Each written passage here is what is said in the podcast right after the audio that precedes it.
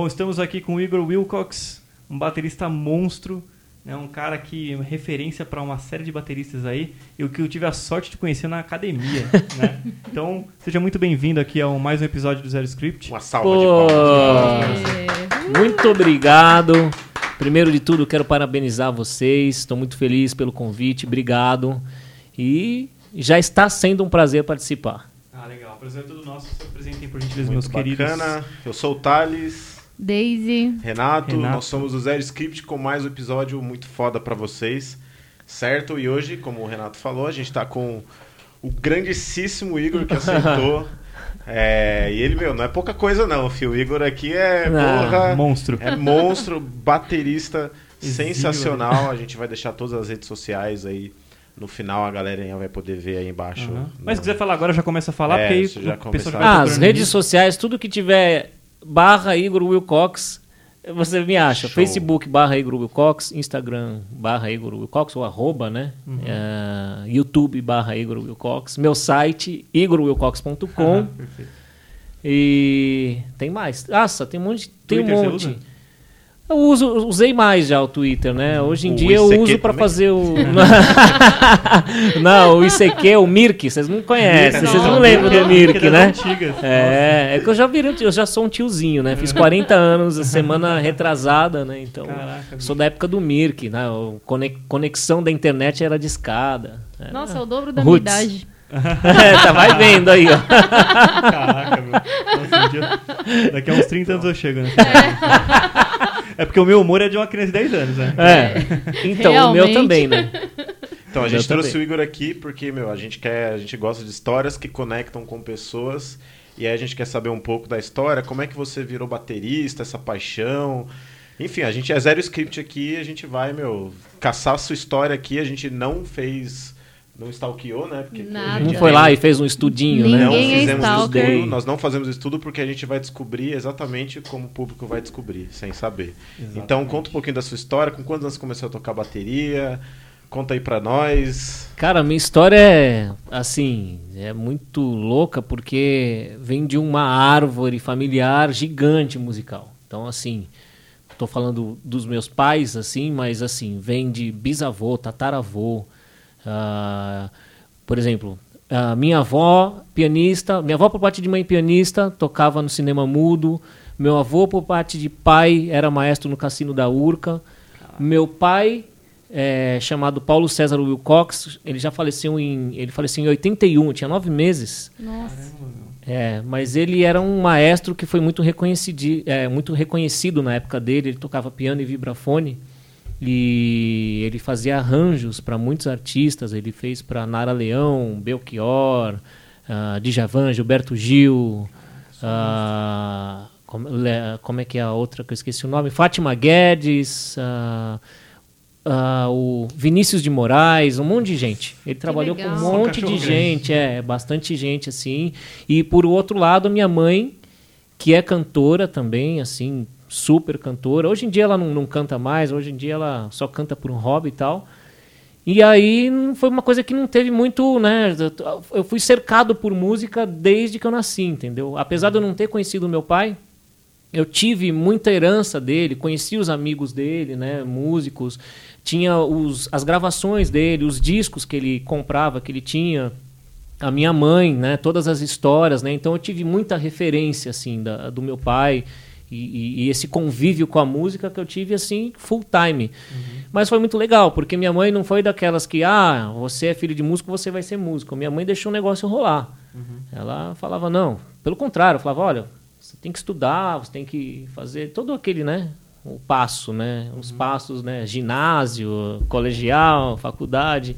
Eu abandonei a escola no, no finalzinho, mas isso aí outra hora eu conto. então, eh, ela deixou. Aí, quando eu tinha mais ou menos uns 14 anos, foi que eu realmente me interessei. Antes disso, eu cheguei a fazer algumas aulas de piano, mas eu queria jogar bola, queria jogar videogame, assim, sabe? Eu, eu tive uma infância muito boa, assim, sabe? Eu aproveitei muito a minha infância. E mas assim, é até engraçado. Teve uma época que eu comecei a me interessar pra, pela bateria, uns três, quatro anos antes de, eu- de eu realmente começar a estudar. E foi engraçado, porque na minha época, olha o tiozinho falando de novo, na minha época tinha um negócio chamado lista telefônica.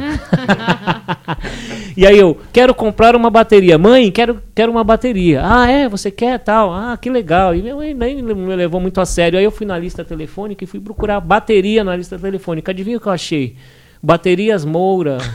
E eu não sabia, liguei pra loja que vendia baterias Moura. Oi, tudo bem? é uma história meio. Nossa, que barato a bateria, né? Eu achei que era tipo 3 mil reais. Queria essa bateria Moura e uma baqueta. Mas enfim, então, é, mais ou menos ah, entre os meus 14 e 15 anos que eu realmente me interessei e comecei a estudar. A história é bem longa, né? Então eu vou- tentar não falar tanto para a gente conseguir falar de várias coisas. E aí, minha mãe, é, quando eu tinha os 14 anos, a gente foi para Santos, que é a cidade natal da minha mãe, e minha mãe montou um bar de, de MPB lá. Ela tinha um bar de MPB e aí começou a rolar os shows, muitos amigos dela iam lá tocar, e aí sempre tinha uma bateria lá, que ficava lá, e eu olhava aquilo, nossa, ficava assim, sabe? O cara tá olhando para uma espaçonave, ficava assim, nossa, o que, que é aquilo? E aí durante o dia, quando não tinha os shows, eu tentava sentar na bateria e tocar alguma coisa. Não saía nada, mas assim, ali que realmente a coisa aconteceu. E aí, um desses amigos da minha mãe que tocava lá direto falou: Ô moleque, você quer aprender a tocar bateria? Então agora você tem que estudar, então. Porque não é assim, chegando e achando que você está fazendo barulho aí. Enfim, então. Depois disso, aí eu realmente comecei a fazer aulas, né? E comecei a estudar e, e a levar a sério mesmo o instrumento. Então, 14 anos, 15, eu já estava estudando. Só aproveitar o gancho e fazer uma pergunta. É, você falou que tem muita influência da sua família, Aham. né? E aí, do nada, você viu a bateria e te, te é, criou um encanto ali, né? Que você quis estudar. Mas por que bateria? É, antes, é, a mu- não tinha despertado isso com outro instrumento? Ou até para cantar, alguma coisa assim? Então, é, acho que assim, o meu pai também tocava percussão, mas eu acho que ah, tem coisas que a gente não consegue explicar. É igual o cara que Aham. assim, eu sempre fico, eu faço, eu gosto de zoar quem escolhe tocar contrabaixo. É. O cara quer, o cara, quando a gente é moleque, não sabe o que é, não, contrabaixo é um instrumento maravilhoso, né? Mas o cara quando é moleque, ele fala, pô, que instrumento sem graça, você tem que ficar acompanhando os outros e não pode fazer nada, Aquela né? coisa, tipo, né? a- Não sei tocar guitarra, não sei tocar nada. Tem muita gente que fala, É, "Vou é o instrumento baixo". que sobra. É, é eu uma eu- banda, né? eu É. brinco que assim, o, baixo é o, é o cara que joga mal futebol e aí todo é mundo o coloca último, o cara no gol. Ah, vai pro gol. Exatamente. É. o que... Todas as bandas que eu tive, eu falava, o baterista é o último a ser escolhido. É, o baixista é o último a ser escolhido. escolhido, né? É o que mas, sobrou. mas acho que assim, é- é- eu, ah, minha mãe fala que eu sempre desde pequeno batucava em tudo quanto é lugar. Já tinha essa coisa da percussiva, já gostava, assim, sabe? Ou com a boca, ficava fazendo percussão com a boca, sabe? Então, é- é- são coisas que às vezes a gente não consegue explicar, né? Eu acho que a, a bateria era aquela coisa que você fica encantado, encantou, assim. né? É, me encantou, É. assim, eu acho. Legal. Eu- É basicamente o- a explicação de quando você encontra um. É um amor que você encontrou na vida, né, cara? É, isso aí. Você não sabe explicar, né? Você É. simplesmente Nossa, que curtiu aquilo. romântico. Exatamente. Olha, cara, cara. Nossa, E aí- filosofou É agora. verdade, igual, igual com a guitarra, assim, eu não sou profissional nem nada, mas assim, cara, foi amor à primeira vista. Quando eu vi um solo de guitarra, foi acho que do Scorpions, se não me engano. É, foi do Scorpions. Foi da Wind of Change, que eu achei lindo aquele solo, né? Eu tinha, sei lá, 12 anos. Falei, nossa, eu quero tocar esse instrumento. Eu não sei, não, não, dá, não dá pra explicar, simplesmente Sim. bateu, entendeu? É. Então é igual, é um amor, né, cara? é.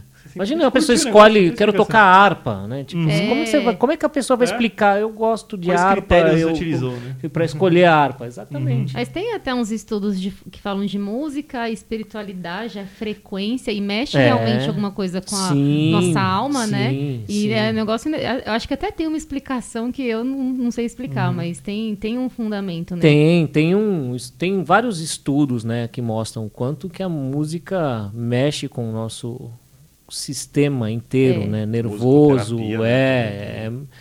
E, nossa, realmente é uma coisa que é muito muito além, né? É, muito além. é. E olha, e a gente tá vendo aí né, na- nessa pandemia o quanto a música foi importante na música das pessoas, na, na vida das pessoas. Nossa, né? muito. É, é verdade. Inclusive é um negócio engraçado, né? Tava, eu tô, ultimamente tenho estudado PNL, né? Programação Neurolinguística. E aí eu descobri que eu fazia algo que eu nem sabia que fazia, que é a ancoragem. Já ouviu falar nisso?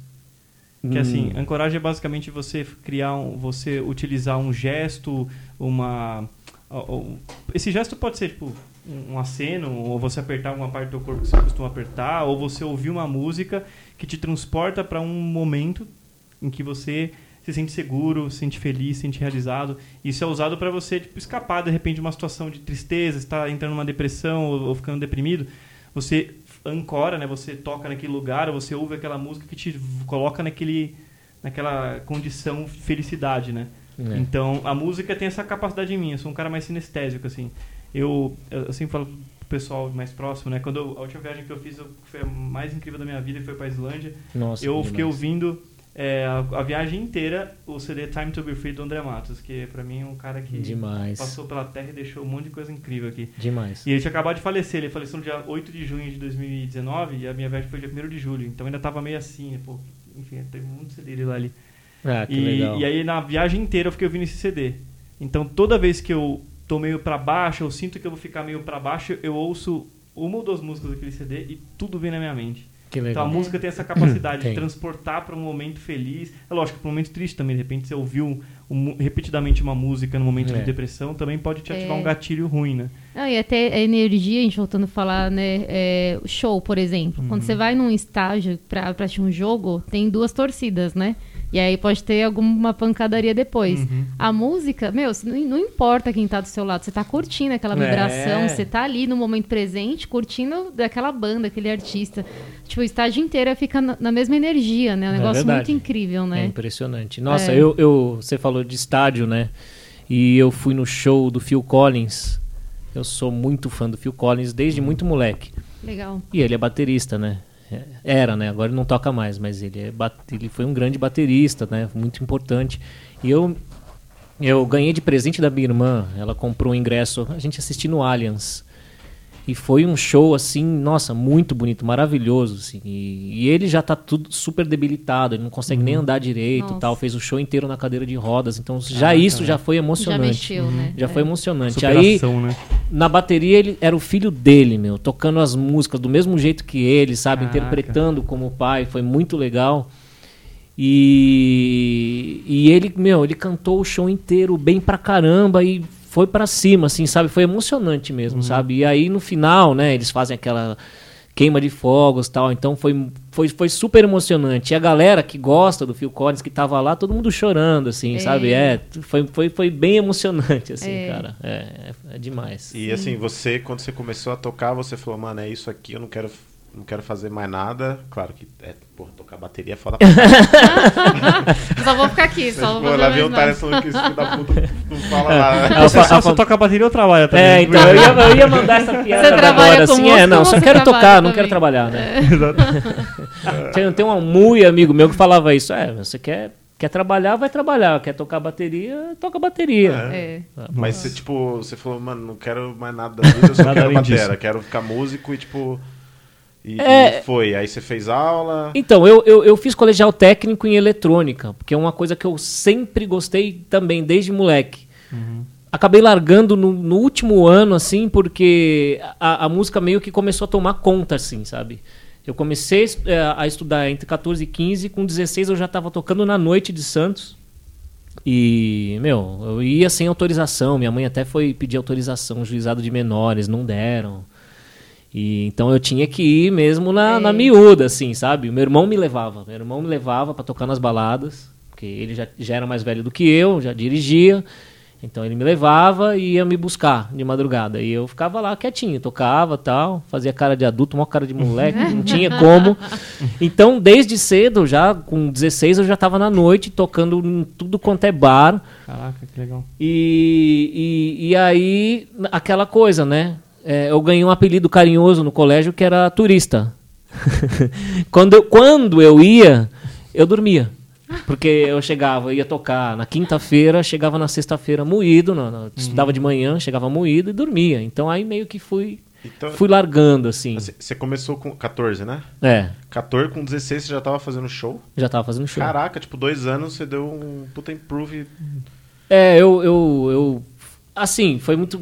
Eu, eu sempre fui muito estudioso, assim. Sempre gostei muito. Hoje, por exemplo, eu não consigo eh, ficar um dia sem estudar, por exemplo. Se eu ficar sem estudar, me- eu fico estressado. Nossa. É algo que faz parte do meu cotidiano, assim Aham. como, cara, você escova o dente, você toma banho. Pra você mim, estuda bateria ou outras coisas? Ou tipo, você foca... eu estudo piano também, eu toco um pouco de piano, mas todos os dias eu preciso estudar bateria. É, não, às vezes não necessariamente no instrumento, às vezes eu uso um pad para fazer É, eu vi você movimento fazendo uma live lá. É, você viu? Uhum. Então, coisa, sabe? Eu preciso, porque isso me faz bem, entendeu? É é muito, é muito louco porque às vezes eu tô estressado, a minha mulher fala para mim: "Amor, vai estudar". Aí eu vou estudar. Que legal. E eu acabo de estudar e eu saio Leve. muito leve. É. Em dias que, que eu posso sentar no instrumento e sentar a porrada, nossa senhora, aí eu saio quase flutuando, assim, Uhum. porque você, realmente você Adrenalina, solta né? aquela É. energia toda ali e tal.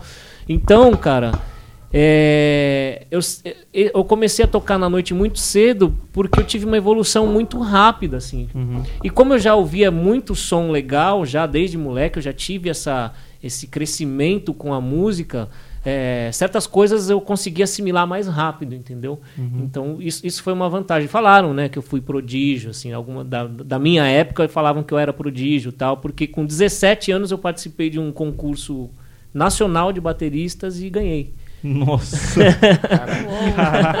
É, galera, Não dá? um- é o Eloy Casagrande da vida, né? Pô, o Eloy te segue, o, Eloy, inclusive, é, né? o Eloy é um queridão, é um amigo. Nossa, pra mim, na atualidade dos bateristas brasileiros, ele é o que mais Monstro. me deixa assim emocionado, dá brilho no, no Uhum. olhar de ver a maneira como ele toca, a, o- a técnica que ele desenvolveu, Uhum. que é assim, meu, é, é- é comparado com todos os grandes bateras da atualidade Uhum. do Você acha mundo ele inteiro. melhor que o cara da banda Calypso? Não, uma curiosidade, né? O... É mu- é muito louco as coisas estão conectadas, né? É. É, como eu já falei aqui, o André Matos pra mim foi a maior referência na música. E ele tocou com o André Matos muito novo. O André Matos Nossa. chamou o, o, o, caramba, o Eloy Casagrande com tipo 16 anos pra fazer parte do, do André Matos solo. Que incrível. O André Matos apostou nele. Aham. Ele já era um monstro, ele já tocava muito, já tinha ido no Faustão várias vezes. tipo, Ele já era um cara assim que. Moleque falou, nossa, esse cara é prodígio. É. E ele foi tocar no André Matos solo, gravou um CD com o André Matos, tocou uma turnê com o André Matos, tipo, um monstro, moleque. Aí ele foi pro Sepultura. É. E ele é. e O ele- Eloy, o Eloy. Ah, o Eloy e, o, e o Eloy é um barato porque aí, quando a gente se encontrou, faz um tempo atrás, eu falei, cara, você tá demais, né? Falei pra ele, né? Que eu falei, bicho, eu sou seu fã. Ele, não, não, não, não fala isso, cara, porque quando. a- Agora entregando a idade. Quando eu tinha meus 14 anos, eu ia atrás de você na feira da música pra ver onde você tava tocando. Aí eu, putz, Nossa, que orgulho, né? eu tô velho, hein? Eloy, tá convidado, pô. Claro, Eloy, por favor, Eloy, faça, faça, faz a ponte com a gente pra trazer Eloy aqui. É que ele tá em turnê mundial sempre, né? Tipo, É, ele não sei tá. como na Agora, Mas quando pandemia, passar né? pelo. Brasil, dá uma Agora ligada. tá aqui, Eloy, fica um convite aí. se- Sente aqui nesta cadeira onde o ilustre Will. Cox tá aqui. Meu, e fica um ensinamento, né, galera? Tipo, meu, se vocês querem ser bom em alguma coisa, meu, se vocês pegarem estudar, curtir, Focar, meu, é. vocês... Levar- Mas, mas dá vontade de dar um Ctrl Z É. na própria vida, né? De Dá, falar, não, dá. gente, eu preciso voltar aos meus 16 anos. Tá aí, boa é? pergunta. Pô, eu, eu, quero virar foda agora em ba- bateria. Eu tô com 21. Mentira, eu tô.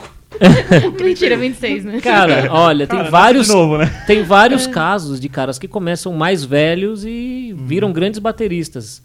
É, a questão toda é a disposição, a predisposição, o tempo que a pessoa tem e porque também cada um não tem jeito, meu. O ser humano, apesar de ser igual, ele é diferente. Só o Sim. pensamento. Paradoxo, paradoxo. É, porque a verdade é cada um evolui de uma maneira. Você pode colocar duas pessoas estudando o mesmo tempo, a mesma coisa.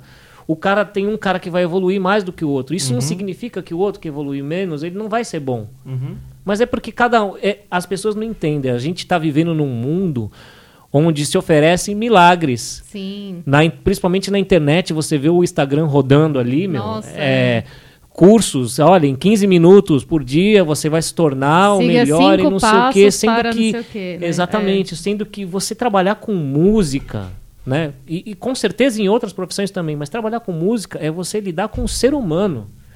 Não é você falar, olha, faz isso aqui que lá no final do- você pega o- a, a nota no caixa. Não é, você não está no supermercado, bicho, você não está no McDonald's, entendeu? Então, é, tem, tem vários casos de caras que foram estudar com 20, 30 anos e aprenderam a tocar. Né? Então, é, é o que eu te falei. A, a questão toda é, não existe atalho. O cara que for procurando atalho, ele tá ferrado. Ele Uhum. não vai, ele vai ficar onde ele tá, Ele entendeu? vai se frustrar ainda mais, né? Porque assim, se É. o cara chega pra você e tivesse uma solução mágica e você não atende, o problema é você.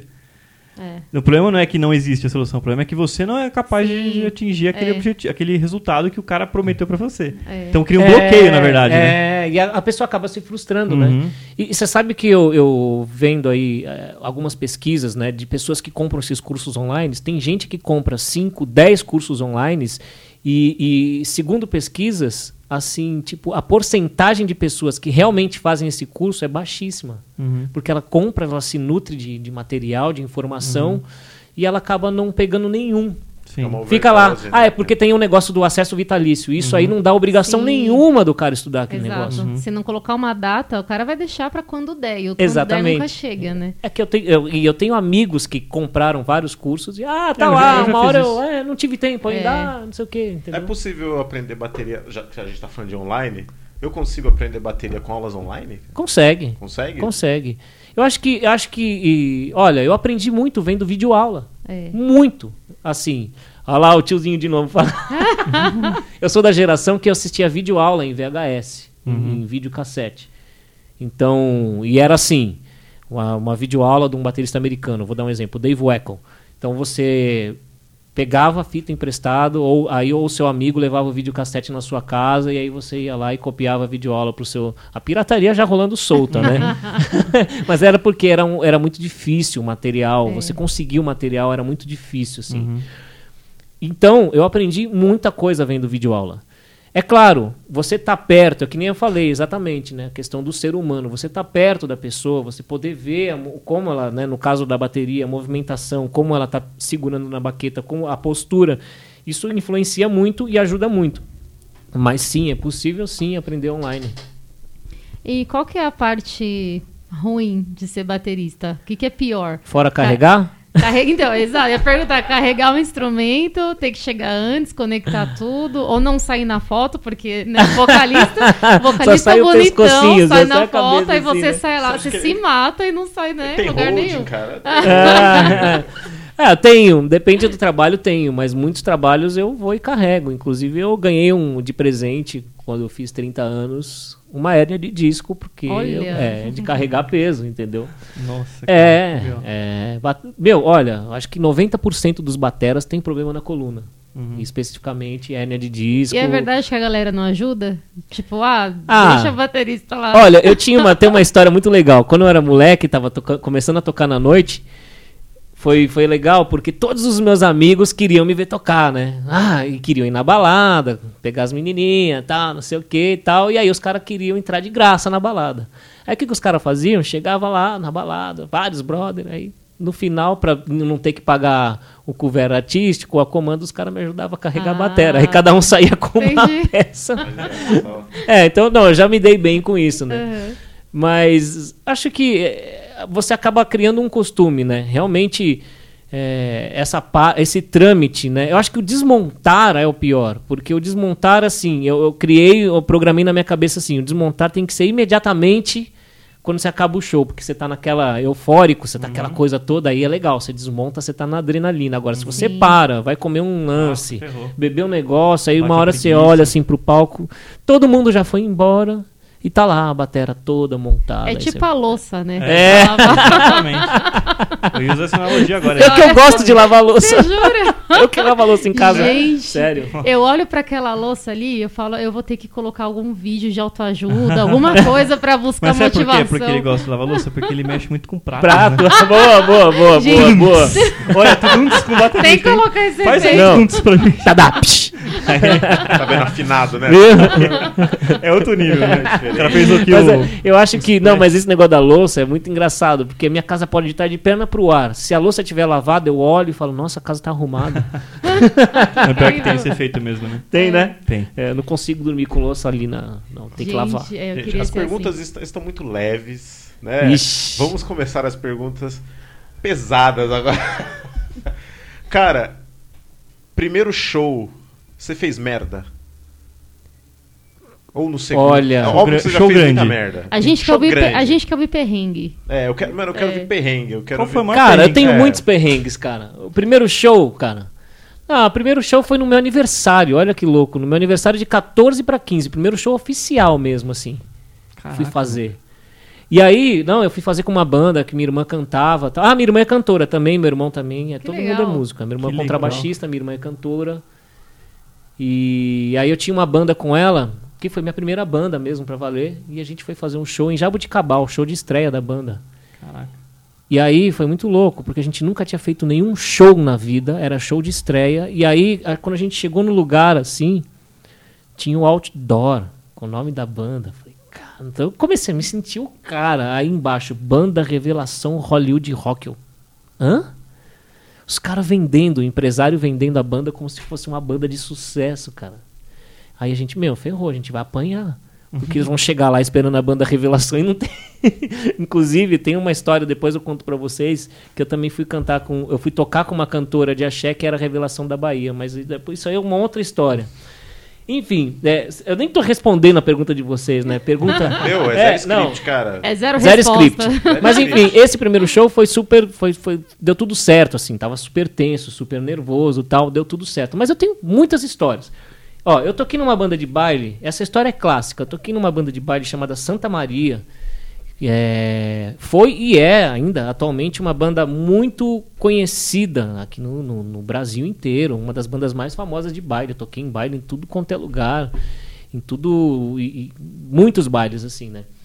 E uma vez eu tava indo tocar num baile lá na Portuguesa e esse dia eu pedi pro meu irmão me levar por- e ele ia. Você vê que sobrando pro, pro irmão sempre, né? Mas eu já dirigia. Aí ele, eu pedi pra ele me levar e ele foi tocar em outro lugar. E aí o bag de baquetas meu era um bag preto. E tava tudo no porta-mala. Aí quando eu fui tirar as coisas, eu achei que eu tinha tirado tudo, só que eu não vi que eu esqueci o bag de baqueta no porta-mala, porque era preto e tal, eu não vi. E aí, beleza, meu irmão foi embora, foi tocar em outra cidade. Assim. Nossa. E eu sem bag de baqueta. Aí eu. Ah, todo hold tem um par de baqueta lá, tá tranquilo, tá suave. Não, tudo bem, não vou tocar com minhas baquetas, mas vou- alguém vai ter. Aí cheguei lá, falei, galera, é, então, olha, eu contei a história da baqueta. Ó, quem tem baqueta aí? Não, ninguém. Como assim ninguém? Não, você não, você é road, você monta a bateria, você passa o som com o quê? Com o dedo? Você bate com o dedo na, num tambor? Não, não, na verdade eu não, não faço nada, eu só monto a bateria. Aí eu, ah, legal. Aí eu falei, puta, me, me, me ferrei. E o dono era um cara meio bravo, assim, carrascão, assim, sabe aqueles dono da banda sério, assim, ele ficava assim. Pode falar palavrão aqui? Não, melhor não, né? Pode, pode, pode. Ele falava assim: você vai me fuder. Você, você vai quebrar minha banda, não sei o quê. E era um baile super importante. Aí, meu, faltando assim, tipo, cinco minutos pra começar o baile. A gente começava com as cortinas fechadas, porque fazia aquela coisa instrumental, tal, para os convidados irem chegando, tal. E eu, meu, já suando frio. Falei, como é que eu vou fazer? Como é que eu vou fazer? Não sei o quê. Aí eu olhei assim no camarim, tinha um cabideiro. Aí eu olhei, tinha um cabide de madeira. O quê? E aí no outro canto tinha uma vassoura. Matéria raiz. Falei, meu, é isso. Peguei o cabo, o cabide e peguei o cabo de vassoura, quebrei e transformei um par de baqueta. Genial! MacGyver. Genial! Mag- Gente, eu cheguei no palco pra tocar com um cabide e o cabo de vassoura. Imagina essa cena, cara. Muito A banda não conseguia tocar. Eu não tô conseguindo ouvir, imagina a banda lá na hora. Os caras. e o dono, assim você me fode. Você tá acabando comigo, o dono. Não acredito que você tá fazendo isso, meu, a banda. Meu, foi um desastre, assim. E aí, no meio, nesse meio tempo, meu irmão teve a bondade de voltar e conseguir trazer o meu bag de baqueta, assim. Mas eu fiquei, assim, sem brincadeira. A primeira parte do, do, do baile, uns 20 minutos, tocando de cabide e cabo de vassoura. E os caras. Os caras passando mal, cara.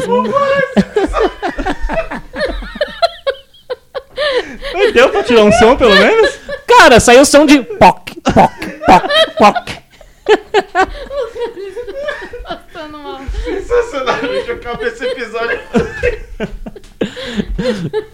Quem- com quem famoso você já tocou? Caramba, uma galera, viu? Você pode falar assim, abrir volta? Posso, claro, claro. Isso faz parte do, da minha história, né? Então, é, com É porque eu certeza. vou querer saber perrengue com esses caras aí. Ah, com certeza deve ter, assim. Ah, tem uns A que eu tenho perrengue, mas não, aí eu não vou poder falar o nome. Eita! Dá uns indicadores assim É. Pô, eu até falei numa live no, do, do programa da TV Maldita do Aquiles, Sei, Aquiles sei. Priester, né? Uhum.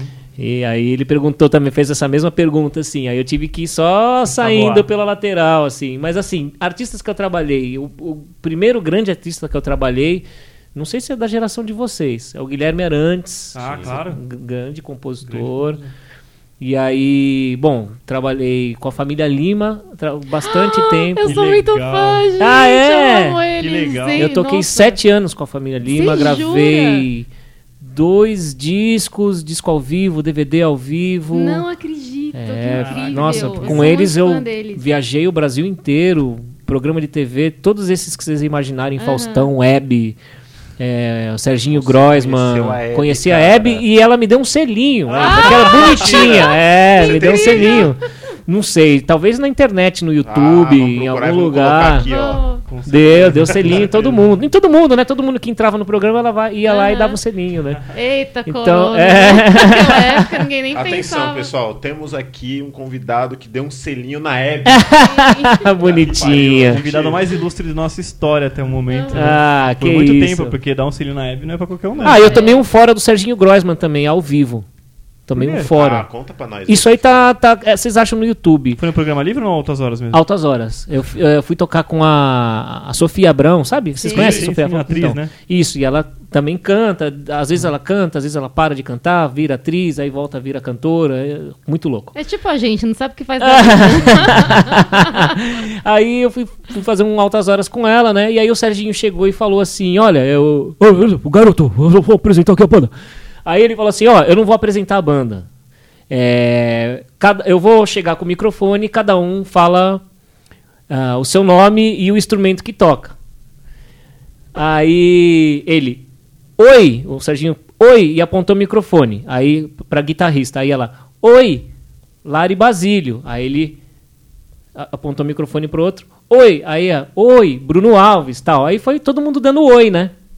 Quando chegou em mim, o Serginho colocou o microfone assim, eu, Igor Wilcox. Aí ele, o único que não deu oi. Flap!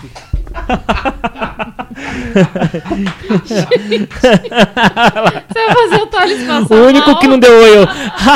Aí eu, puta, mano, tomei um fora do Serginho Não, você e já. deu fora no Serginho, no caso. É, é Foi o tipo, contrário. é, foi- é um isso, não, mas mano, no dia seguinte, todo, é, o programa dele é gravado, na verdade, ao Aham. vivo lá, né, pra galera que tava lá. E aí eu falei, ah, de repente a edição vai cortar, né? O cara me deu um fora. E não, não cortou. E aí no dia seguinte que passou altas horas, todos os meus amigos escrevendo no Facebook. O único que não deu oi. O único que não deu oi O foi único que não Serginho deu mesmo. oi. Serginho, que É. incrível. Mas aí, é, assim, muita experiência, né, de gravação de programa de TV. Então, com a família Lima foram sete anos. Aí, junto com isso, toquei um pouco com a Sandy Júnior também. Ai, meu Deus. Me segura. Ai, me segura. Acabou. Não, vamos conversar. Acabou. Que sensacional. É. Gente, manda um beijo pra Sanji, pro Lucas. Ó, nós vamos querer.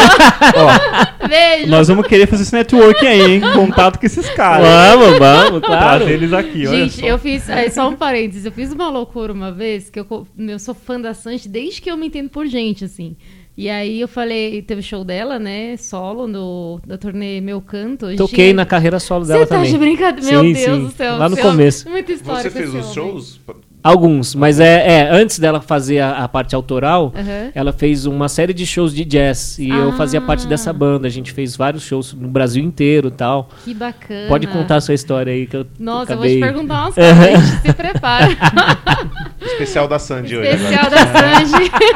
Acabou o podcast. Você, aí. to- você tocou com a Shakira, Sim, sim, ela é gente boa. não, ela não é metida, ela é super ela legal. É, um, é, tipo, uma melhor- artista muito legal ela de é trabalhar. Uma rainha, rainha do Brasil. E canta bem, canta Sanji. bem. Canta Vem muito aqui. bem, muito Canta bem, né? canta, é. Não, Uma é técnica incrível. apurada. É, é isso aí. incrível, É. muito legal. E aí, quando eu teve o terceiro show da turnê, do- do- enfim, que eu quis ir, né, da turnê, só que era em Santos, né?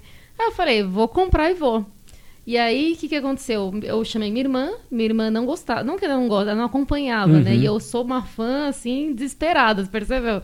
Aí eu falei assim, vamos, pelo amor de Deus, vamos comigo, não sei o que, blá, blá, eu tava sem carro na época, vamos pegar um ônibus, a gente vai na rodoviária, a gente vai pra Santos, não sei o que. Ela, tá bom, Daisy, só não enche o meu saco, eu vou com você nesse show. Aí ela decidiu ir.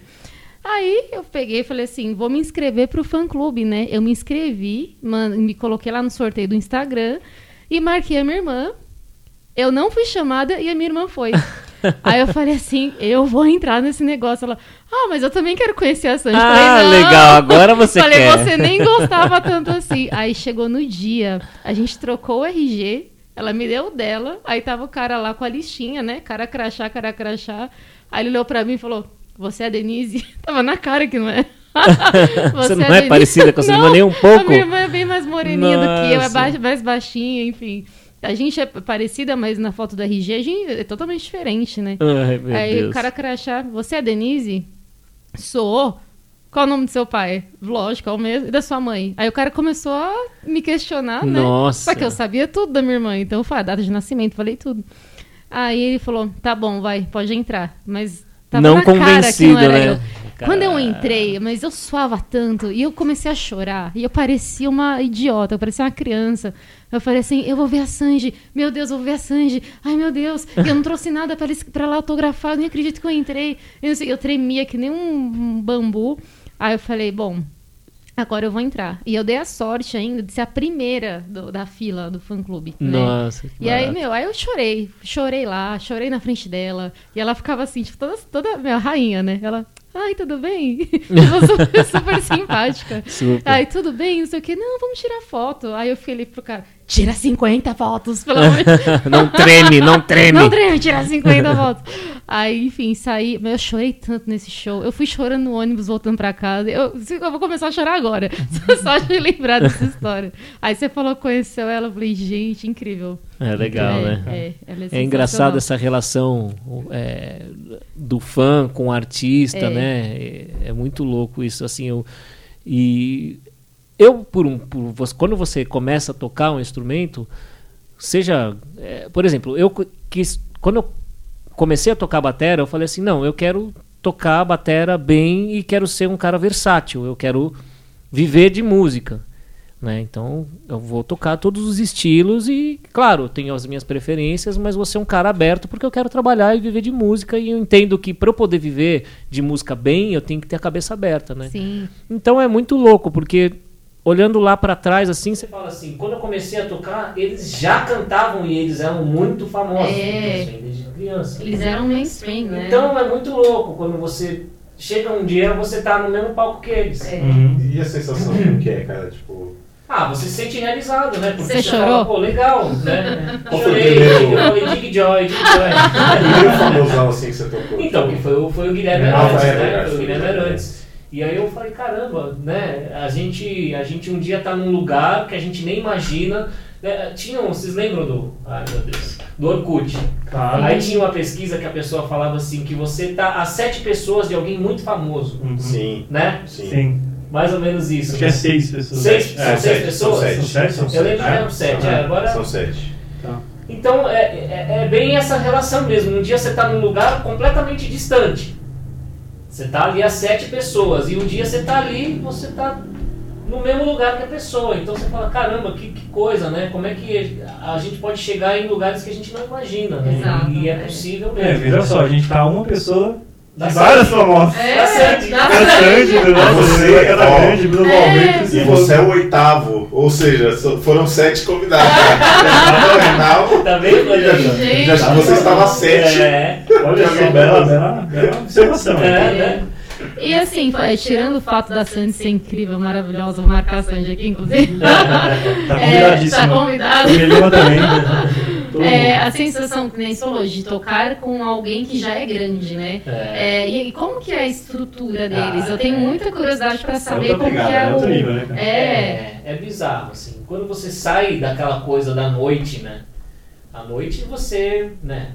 Leva tudo, carrega tudo. A maioria das coisas são suas, né? É, o, o cachê é uma coisa, Uhum. tudo é diferente. Então quando você sai dessa noite, da noite e vai pro, né, pro mainstream, né?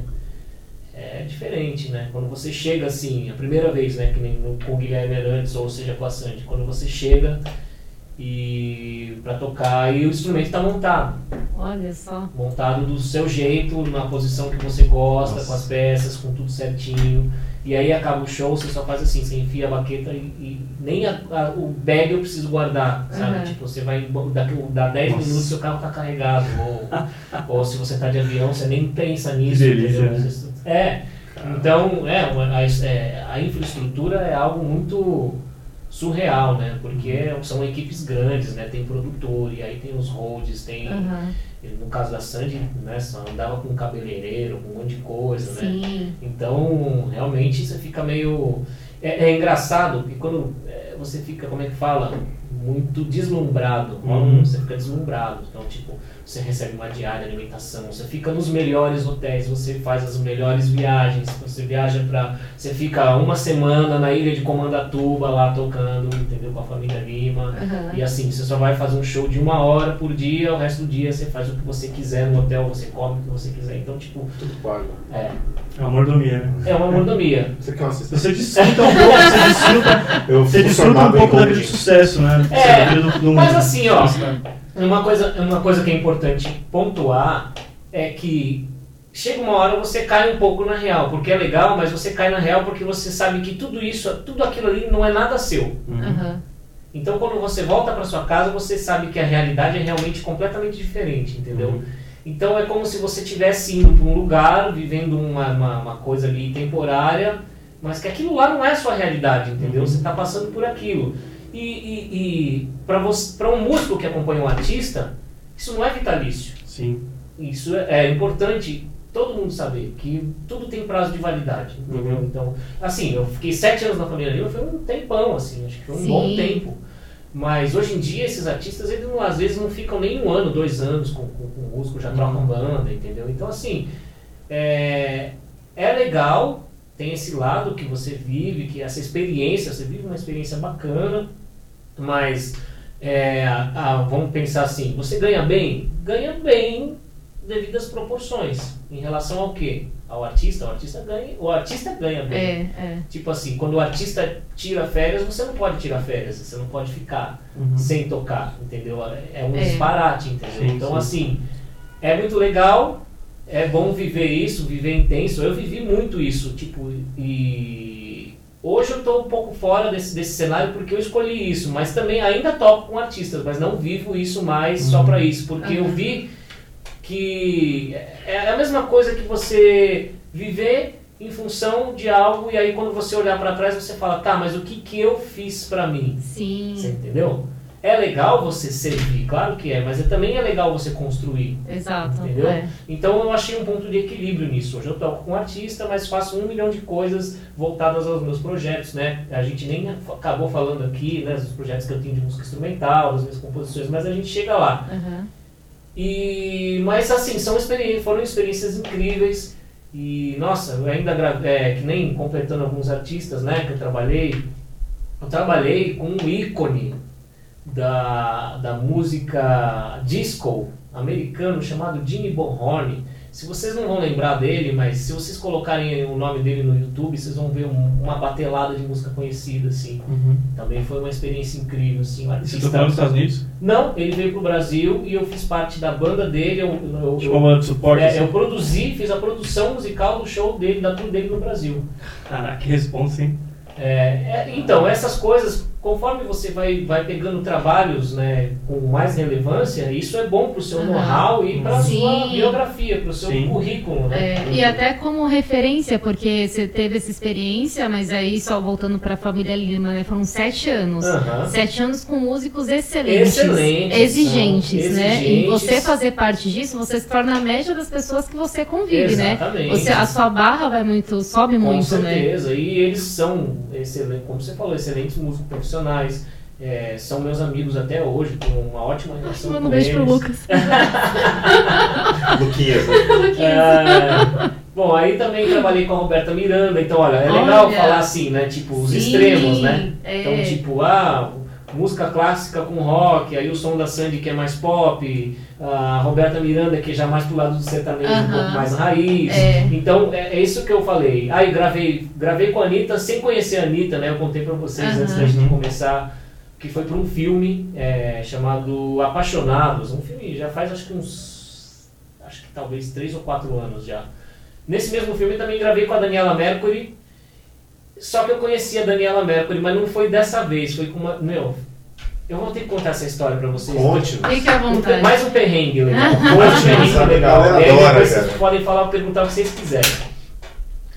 Eu, eu fui fazer um show com a família Lima em Cabo Frio. E era um festival que estava tendo na cidade, então tinha vários palcos e tal. E aí a gente fez um show lá, super legal, no fim da tarde. E à noite ia ter um show da Daniela Mercury num, num outro palco. Então a gente acabou o show. Aí a produção do festival falou: Ó, meu, vamos todo mundo lá para o show da Daniela Mercury lá. Ficam bebendo lá no camarim, né? Confraternizando, curtindo o show tal, não sei o quê. Aí beleza, vambora. Vai, voltamos pro hotel, tomamos um banho e fomos pro show da, da Daniela Mercury. E aí a gente lá no backstage, né, assistindo o show, e pô, o show dela é uma energia, legal pra caramba tal. E aí alguém falou pra ela que a família Lima estava lá. Nessa época eu tinha o cabelo um pouquinho comprido, como eles tinham na, há Sim. trocentos anos atrás, todos Aham. eles tinham o cabelinho comprido, É. né? E né? eu tinha. É, é, não, eles tinham compridinho mesmo, amarrado, Ah, eu tá. tinha, e eu tava Antes da moda do coque, eles já usavam um é, coque. exatamente. Aí, né, meu, tá. Aí alguém avisou a Daniela Mercury que a família Lima tava lá, tá? Aí, ai, falou no microfone, ah, isso aí, olha, o pessoal da família Lima tá aqui, não sei o que, a galera gritou, tá, aquela coisa toda e tal. E aí ela encerrava o show com aquela Rapunzel, né? Ah, E aí ela, ela foi fazer o bis, né? Aí ela saiu, acabou o show e tal, aí ela veio na nossa direção, acho que a gente estava no backstage, e ela me cumprimentou, cumprimentou os Limas, né? De fato, os Limas de fato.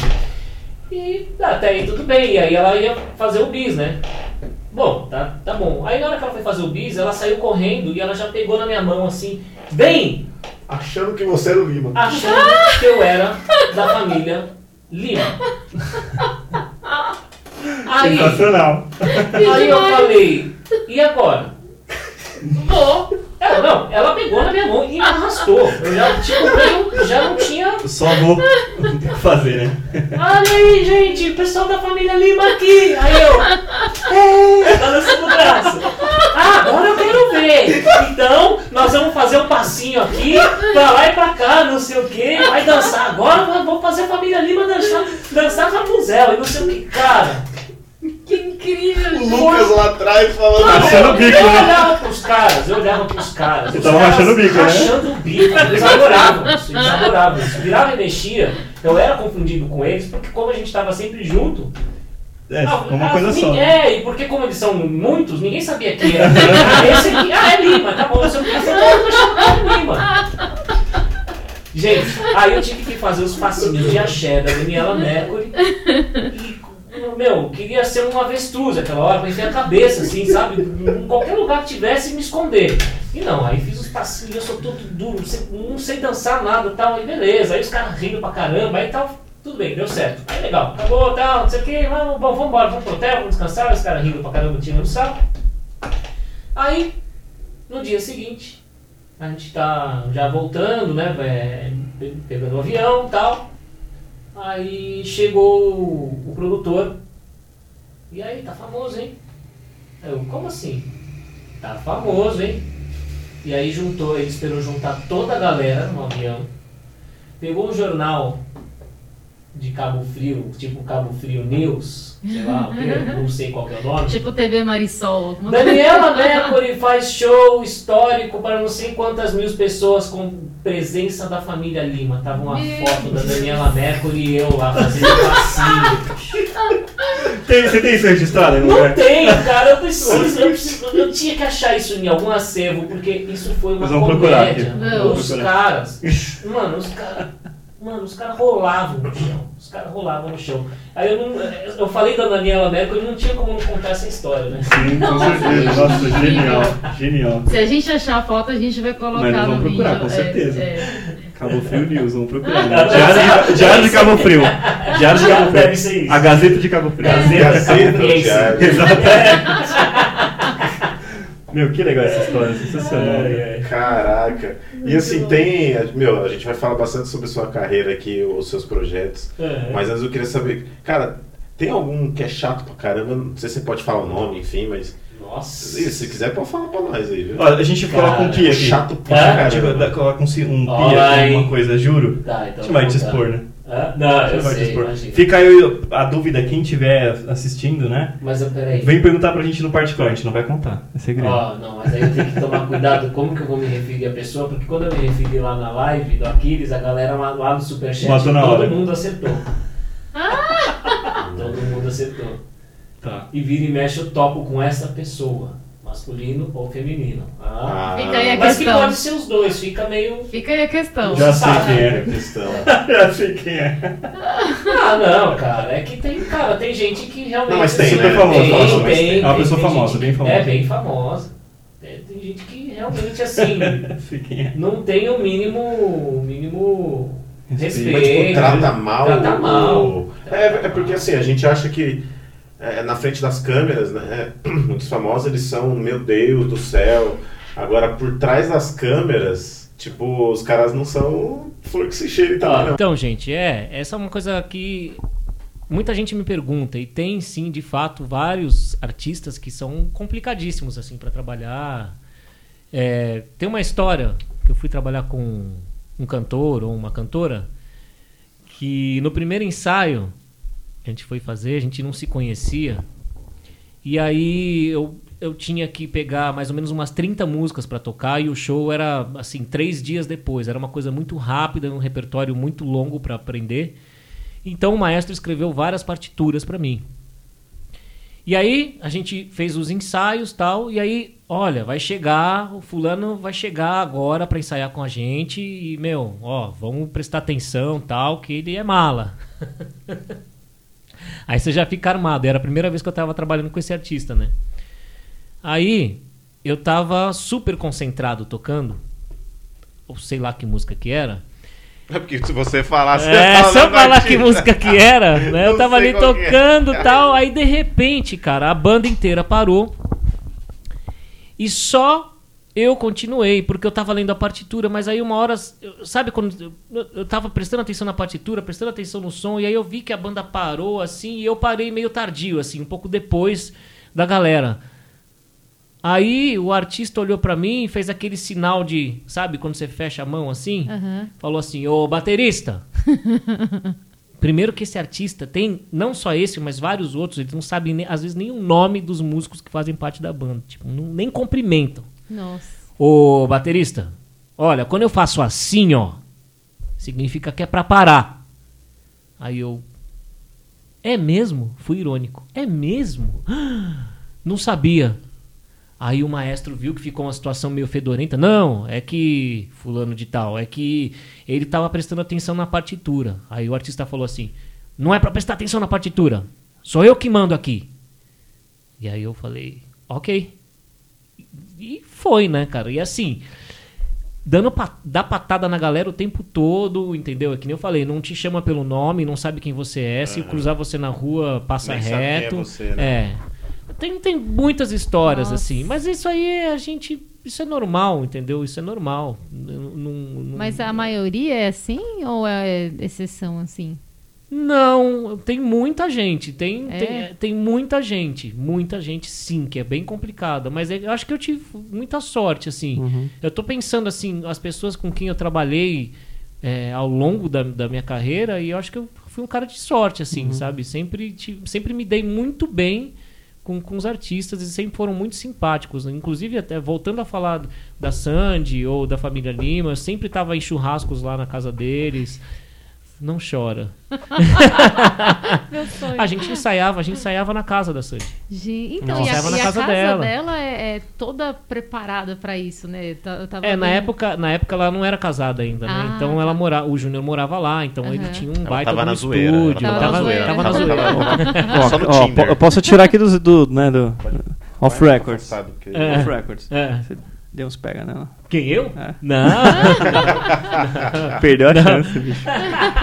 não ela, já, já- ela já namorava o Lucas já. É. Ah, é. É, Acho que eles namoram. Eu vou cortar isso aqui, relaxa. anos. Era com curiosidade. Não. era, era pra perguntar depois, mas eu É. ia esquecer, então. Não, era a pergunta recorrente. Depois, eu, depois em off, mesmo com o rec desligado, eu conto umas histórias. Eita, nós Boa, queremos. Mas assim, então eu sempre, eu sempre tive muita sorte. É, eu, tô, tô- eu tô falando com vocês e tô pensando, relembrando Uhum. assim, situações assim. Eu acho que eu não tive nenhuma situação, fora esse artista que eu citei com vocês, que teve outras, inclusive, assim, no decorrer, que eu tive estranhamentos porque a pessoa não tem o mínimo de respeito e é aquilo que eu falei. E- mas tem muita gente que é complicada, assim. É, né? E, e, tipo, tem complicada. algum padrão do tipo, ah, o pessoal do estilo tal geralmente é mais complicado. Tipo, sei lá, sertanejo, cara chato, ou o pessoal mais do axé. Existe alguma, algum padrão que você percebeu assim? Ou, tipo, tem em toda a cena não, tem? acho que toda cena tem. Uhum. Olha, o cara não gosta de ensaiar, hein? Não, não, não, não- não erra a música, porque senão ele vai ficar puto. Olha, o cara não vai na passagem de som. Ó, não fala com ele porque ele não gosta de falar com as pessoas. Olha, tem- às vezes é, é, você lida com umas situações, aí o cara entra na van com óculos escuros e não olha na tua cara, e é isso aí, entendeu? Olha só. E você finge que tá tudo bem e tá tudo certo, entendeu? Você já errou num show grande? Tipo, porque, mano, a bateria é a alma da. Tipo, meu, a bateria Ah. errou, ferrou. Já, já errei. Mas já já, já consertar, perdi. mas foi uma que, tipo, mano, você. Volta, volta tudo, tá ligado?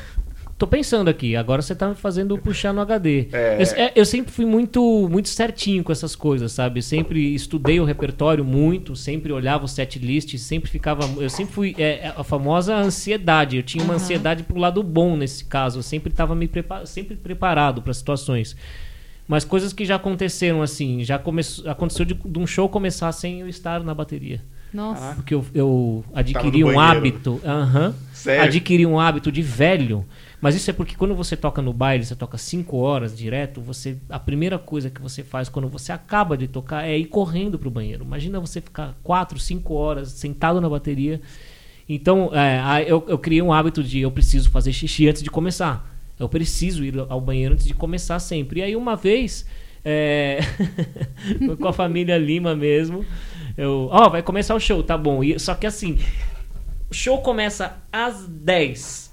Às 21h59 eu vou no banheiro. Porque se eu for às, às 21h57, eu vou sentir vontade de ir às 21h59. Entendeu? A ansiedade, aquela Sei. coisa já. Porque já, né, dizem É. né, que quando você tem, tá com ansiedade, você fabrica mais É. e você fica com vontade no banheiro. Mas é, até quando você tá chegando em casa, você começa, dá do nada a vontade no banheiro. Você nem Exatamente. tava, né? Mas É. virou a chavinha assim, meu Deus, tô apertado, ir no banheiro. Exatamente. E uma vez a gente estava fazendo um show que eles, é, a- eles participaram de uma novela que a- o tema era todo italiano e eles gravaram um disco todo em músicas italianas. E uma das músicas começava o show com Fígaro. Fígaro, né? Ai. Tan, tan, tan. Aí tá bom, então vou no banheiro. A, a- a mãe deles, que era produtora, empresária, falou: Ó, vai começar o show 10 em ponto, tal, sentado na batera. Tá bom, beleza. Aí 21h59 eu fui no banheiro. Só que o banheiro era longe pra caralho do Nossa. palco. Muito longe, mas assim, muito longe. Aí, quando eu cheguei no banheiro, eu comecei a fazer xixi, aí eu ouvi de fundo. Fudeu. que legal, o show começou. Nossa, meu, um desespero. Eu saí correndo, igual um débil mental, tropeçando em tudo quanto é lugar, meu. Aí cheguei na bateria, falei, nossa, os caras vão comer meu rabo. Não. Os caras riam. riam. Não, isso é isso que eu falei pra vocês, que eu, eu tive sorte. Eu Nossa, trabalhei gente com boa gente né? com, com astral bom. As pessoas davam risada na minha cara. Gente, e não, e eles passam isso, né? É, essa coisa, é, essa é. energia, né? É, então assim, gente, acho que é, de situações assim, né? Eu tava falando, eu fa- falei de, de um outro perrengue, né? Acabei falando, acabei falando de um outro perrengue pra vocês, né? É, é. E acabei chegando nessa história. E essa música é paulada, né? É, Na hora paulada. que a bateria explode, eles fizeram de um jeito, porque É. essa música é bem é clássica, né? É, isso É, aí, é. você nem imaginava que era Não ele imaginava. E, nossa, várias vezes eu ouço em casa. É, eu se você assistiu o DVD. Família Lima 10 anos, sou eu na bateria Deus. com 20 quilos a mais. Gente, que incrível. com 20 quilos a mais. Da hora, cara. Sim, eu- da hora o quê? O 20 quilos a mais ou Não, o é DVD? da hora o- né, você, você no DVD lá. É, não, e legal, eu ouvindo em casa lá, fazendo minha faxina, um dia, de repente, tô aqui falando com o cara que gravou com eles. Ai, que Muito louco. incrível né? Isso, é, é. é, acho, acho que essa coisa é, é muito legal. A, a gente se vê em situações assim, né? Que, que nem eu tava Sim. falando pra vocês antes. Mas, olha, é, no geral, é, é muito, eu tive muita sorte, e mas não tem um estilo que, um, ca- que o artista é mais mala. O cara, às vezes, é a pessoa É a mesmo, pessoa, né? né? Não tem É jeito. É, a personalidade, né? É. Agora, eu fala um pouquinho agora dos teus projetos pessoais aí, dos seus projetos que você tá começando, enfim, que você tá seguindo. Você lançou um single agora, É, né? eu lancei um single, assim, vão, é, a, a partir de um certo momento da minha carreira, né, eu vou falar, vou chegar no single, a partir de um certo momento da minha carreira, eu, eu decidi investir um pouco mais em mim, na, na minha música, na música que eu acredito, na música que eu faço, que é bem diferente. E, e, não, não, e também profissionalmente, que, nem eu falei pra vocês, né? Eu, eu, é muito legal você trabalhar com artistas, mas aquilo nunca é seu. Aham. Aquilo você está servindo ele. Entendeu? Então, se um dia o cara fala, não quero mais você, você perdeu o trampo e você se lascou e eles continuam a vida deles. Então, chegou num determinado momento que eu falei, eu preciso ter um negócio meu. Um trabalho meu, que eu desenvolva, que eu faça e que eu possa criar um sustento deles. Então, eu, nesse meio tempo, um pouquinho antes de sair da família Lima, eu comecei a ser chamado para tocar com DJs. DJs começaram a me chamar para tocar. Eu levava um pedaço de bateria acústica e eletrônica, levava um teclado, fazia uns efeitos e tal. E, e era um mercado muito novo na época do famoso live PA, né? Cara, o DJ com a bateria, isso não tinha. Isso era muito raro aqui no Brasil. Então eu comecei, eu caí no gosto desses DJs e vi ali um, um- um- um caminho, nicho, né? inter- um nicho que eu, que, eu, que eu poderia fazer. Como eu já trabalhava com gravação, com produção musical, eu montei um projeto com a minha irmã, na época, em 2006, 2007. A gente, eu montei um projeto com ela, onde eu produzia as músicas e ela cantava, fazia as letras, fazia as melodias. E aí foi um projeto assim, não vou dizer que foi pioneiro, mas foi um dos primeiros live de com vocal, com produção mesmo autoral e também fazia remix e tal. E a gente ficou super famoso na época. Nós ficamos muito conhecidos na cena eletrônica de house music, que é o que, era, que a gente fazia. E eu comecei a viajar o Brasil inteiro, assim. Eu saí, eu via com o meu projeto. Então, foi uma coisa muito louca que aconteceu na minha vida, que um dia eu olhei e falei assim, olha que louco, meu. Você, eu, eu entrei numa, na mesma posição que os artistas que eu acompanhava. Sim. Entendeu? Você entendeu? Tipo, eu meio que saí de um, de um, de um patamar e fui para outro. Uhum. E, e isso foi muito louco, porque eu comecei a administrar o meu próprio negócio, que era um negócio junto com a minha irmã, nós éramos sócios. E, e você vê o resultado disso, do investimento que você faz, você ter o seu próprio negócio. Então, nessa época, eu, é, eu, nossa, eu fiquei muitos anos viajando com esse projeto. Depois eu casei com uma DJ e a gente se juntou também, fez um projeto que existe até hoje. A gente trabalha em um monte de evento corporativo, casamento, festa de casamento, né? É, festa de empresa, formatura. E eu uso uma jaqueta de LED. Ninguém é, é completamente diferente. Eu uso uma jaqueta de LED. Eu, eu toco aqueles tambores Nossa. luminosos, sabe? É um uni- universo paralelo, né? Do que Completamente, faz. É. E é, e é, um, é uma das, das minhas. Das, das, das minhas. Como se fala? Das, Vertente. das minhas vertentes, perfeito. Que eu criei uma certa independência. Eu falava, eu cheguei numa, num- numa situação que eu ficava assim, eu estou independente ao um artista me chamar para tocar ou não. Aham. Entendeu? Porque é isso que eu falo. você- quando você faz, quando você vive nessa cena, você sempre está na dependência de. Quando você cria a sua própria eh, independência, o seu próprio projeto, você, se você não produzir, se você não for atrás, você não vai conseguir. Então você depende de quem? De você, Aham. não dos outros. Diretamente de você. Ah, mas não estão me contratando. Cara, não sei. Pensa em alguma alternativa. O seu marketing tá ruim, o trabalho que você está fazendo, talvez a tendência do que você está fazendo não tá legal, porque música eletrônica é muito de tendência, né? Então, esse foi um dos veios, uma das vertentes. E aí, eu, junto com isso, conciliei com uma das coisas que eu mais me dediquei na minha vida, que foi a música instrumental, que é o jazz, que é o fusion, né? Que é a mistura do jazz com outros ritmos, com rock, com música latina, com samba. E em 2006 eu gravei um disco de música instrumental, né? Com, com um trio que eu tinha. E esse disco foi muito interessante porque foi o primeiro trabalho que eu gravei instrumental. E nesse período que eu gravei, eu fui morar na Alemanha, levei esse disco debaixo do braço. A história do disco é muito legal, assim, porque a- quando, quando a gente chega nesse patamar de é, músico independente, tudo não tem dinheiro. Aham. Tudo você tem que dar um jeito. Tudo você tem que arrumar formas de produzir um projeto, de você gravar, de você conseguir ir no estúdio, de você conseguir um fotógrafo, de você conseguir prensar os discos. E esse disco foi muito legal, porque nós gravamos na sala de casa, a gente tinha uma placa de som, daquelas bem baratinha na época, assim. A gente gravou o disco na sala de casa e era um disco que a gente. Foi um disco assim de, de, de protesto, porque como eu sempre gostei de jazz, sempre é, tinha uma coisa assim, não, você é brasileiro, você tem que tocar música brasileira. Existe, é, existe uma coisa muito forte em cima disso, assim, ah, você é brasileiro, você tem que tocar música brasileira porque é a música do seu país, é a música de jazz, é a música de americano. E tem, tem pessoas que gostam de fazer esses rótulos, essas coisas assim. Eu Uhum. nunca gostei disso. Eu sempre ach- acho que a música é um negócio universal. Sim. Você pode tocar o que você quiser, desde que te faça bem Claro. entendeu? E aí a gente gravou esse disco que é, eram releituras de músicas conhecidas, como Água de Beber, do Tom Jobim, como é, Casa Forte do Edu Lobo. A gente fez releituras, só que tocando de um jeito tocando de um jeito diferente, assim, tocando bem pra fora e nada a ver com, com a música brasileira em si, né? E aí a gente, quando a gente gravou esse disco, é, a gente falou, meu, e agora? Como é que a gente vai conseguir autorização? Quanto, como é que a gente vai conseguir a, a grana para ter autorização para lançar um disco com a música do Tom Jobim? Fiquei pensando assim, né? Aí eu mandei um e-mail pra, pra, pra sociedade que detinha os direitos da música do Tom Jobim. Aí falou, olha, para você fazer mil cópias de CD, você precisa de tantos mil. Um negócio completamente inviável para quem faz música independente. Aí eu falei, meu, ia virar um disco de gaveta, né? Porque eram só. Mais de 50% do disco eram de regravações de músicas famosas.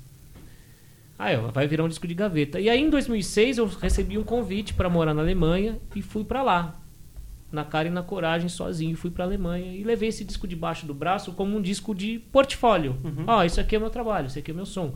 Ah, detalhe, como que eu levei o disco? Eu tive que ir numa gráficazinha daquelas bem boca de porco, falar, ó, faz 200 cópias desse disco aqui. Eu pirateei o meu próprio disco para poder, Pra divulgar. pra poder fazer um promocional. Eu não ia Aham. vender, não ia ganhar dinheiro com isso, tanto que eu fiz um carimbo assim, é not for sale, que era, Ah, sabe, para mostrar que era, ah, e promo CD escrito. aham. Pra mostrar que eu não tava vendendo e não tava ganhando dinheiro com aquilo, porque realmente eu não posso me, me apropriar da obra de alguém, vender, ganhar dinheiro Sim, com aquilo sim. e aquela pessoa não recebeu o direito dela. Sim.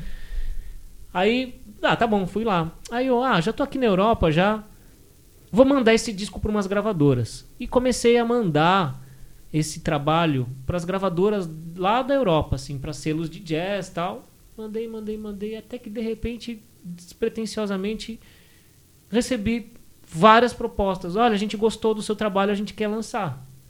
Aí ah, que legal, mas como é que vocês vão fazer para pagar os direitos autorais, que é super caro? Eles, aí eles falaram, ixi, desencana. Aqui para europeu pagar direito musical de música brasileira é, é muito barato. É Nossa. caro para vocês que são brasileiros, para Aham. licenciar a música do seu próprio país. É mais caro para um brasileiro pagar do que para um europeu, Nossa. do que para um gringo. É. Mas você foi entregando a, a Eu fui rodo lá? mandando, é, eu fui, eu fiz na internet, fui fazendo, fui pes- pesquisando os selos, as gravadoras que tinham na Europa. E lá, na- pelo menos na época que eu fui, era muito barato mandar correspondência, assim, carta comum. Você pode mandar o CD com uma carta comum, enfia no envelope, plástico bolha e envia. Aham. E eu saí mandando, fui mandando, mandando, mandando, mandando, mandando, até que eu comecei a receber as propostas.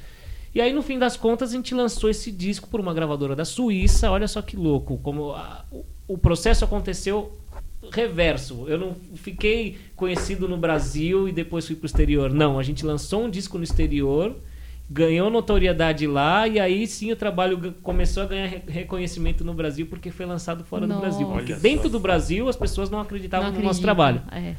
Olha que louco isso. É. E esse disco ficou cinco anos como o mais vendido da gravadora. Gente. Caraca, né?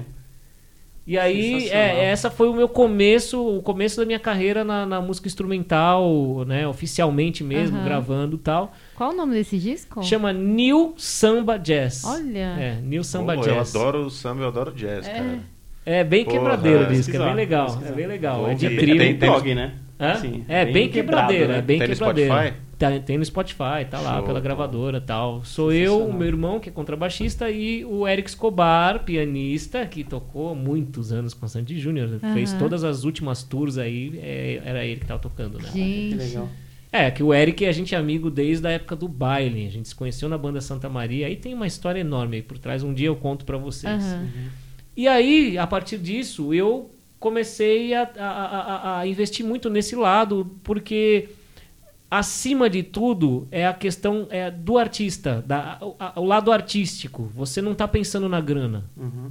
Você está realizando um negócio, entendeu? Sim. Você está realizando as suas, as suas ideias, as coisas que você acredita. Então, a última coisa que você pensa é em dinheiro. E aí depois eu tive uma lacuna enorme depois desse lançamento. Eu fui lançar o meu primeiro disco autoral em 2017, o meu disco. Igor com o meu nome, Igor Wilcox, com as minhas músicas, com as minhas composições. E esse disco, que foi o primeiro que eu lancei em 2017, hashtag 1, tá tudo no, Spotify. Se vocês forem lá, então toda minha discografia tá toda lá. Esse primeiro disco foi um disco que eu tinha. Ah, porque foi assim. Depois, depois que eu voltei da Alemanha, eu, eu meio que desiludido com a cena da música instrumental no Brasil na época, eu meio que dei uma desencanada geral, porque aquilo que eu falei pra vocês, a gente ganhou reconhecimento lá e aqui, tipo, ó, que legal, você tem um disco Aham. gravado na Suíça tal, mas acabou. E, e a cena na época era uma cena muito fraca, assim, não tinha. Não que agora seja maravilha, mas era. Antes da pandemia era uma cena um pouco melhor do que na época que eu vivi. Aham. E aí eu meio desencanado com isso, porque também você ser músico independente, todo aquele perrengue lá de você carregar o instrumento, não sei o que, você vai lá e você faz porque você gosta, porque você ama. Mas assim, você vai, você chega num lugar pra tocar e a casa não tá aberta. Hum. Você chega no lugar pra tocar, o técnico de som, na verdade, é o garçom. E ele não sabe nem operar uma mesa de som, entendeu? Então, tipo, o problema todo é que a infraestrutura de música instrumental no Brasil é ho- horrível. Sim. Salvo algumas exceções, alguns lugares, alguns clubes de jazz, como o Bourbon Street, por exemplo, que é um, um clube renomado aqui de São Paulo, ou o próprio Blue Note.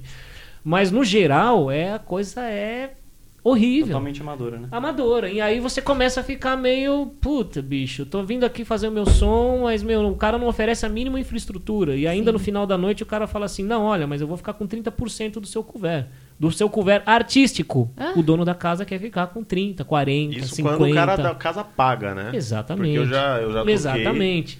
Então, você vive a cena do underground, né? Mas é uma coisa meio. Então, eu, eu meio que. Ah, meu, não quero isso. Agora eu não vou querer. Se for pra fazer o que eu quero, vai- é, eu vou fazer de uma forma diferente. Não vou focar mais aqui no Brasil. E aí eu dei uma desencanada e fi- entrei de cabeça nesses meus projetos eletrônicos, que eu fiquei durante anos trabalhando com isso, com produção.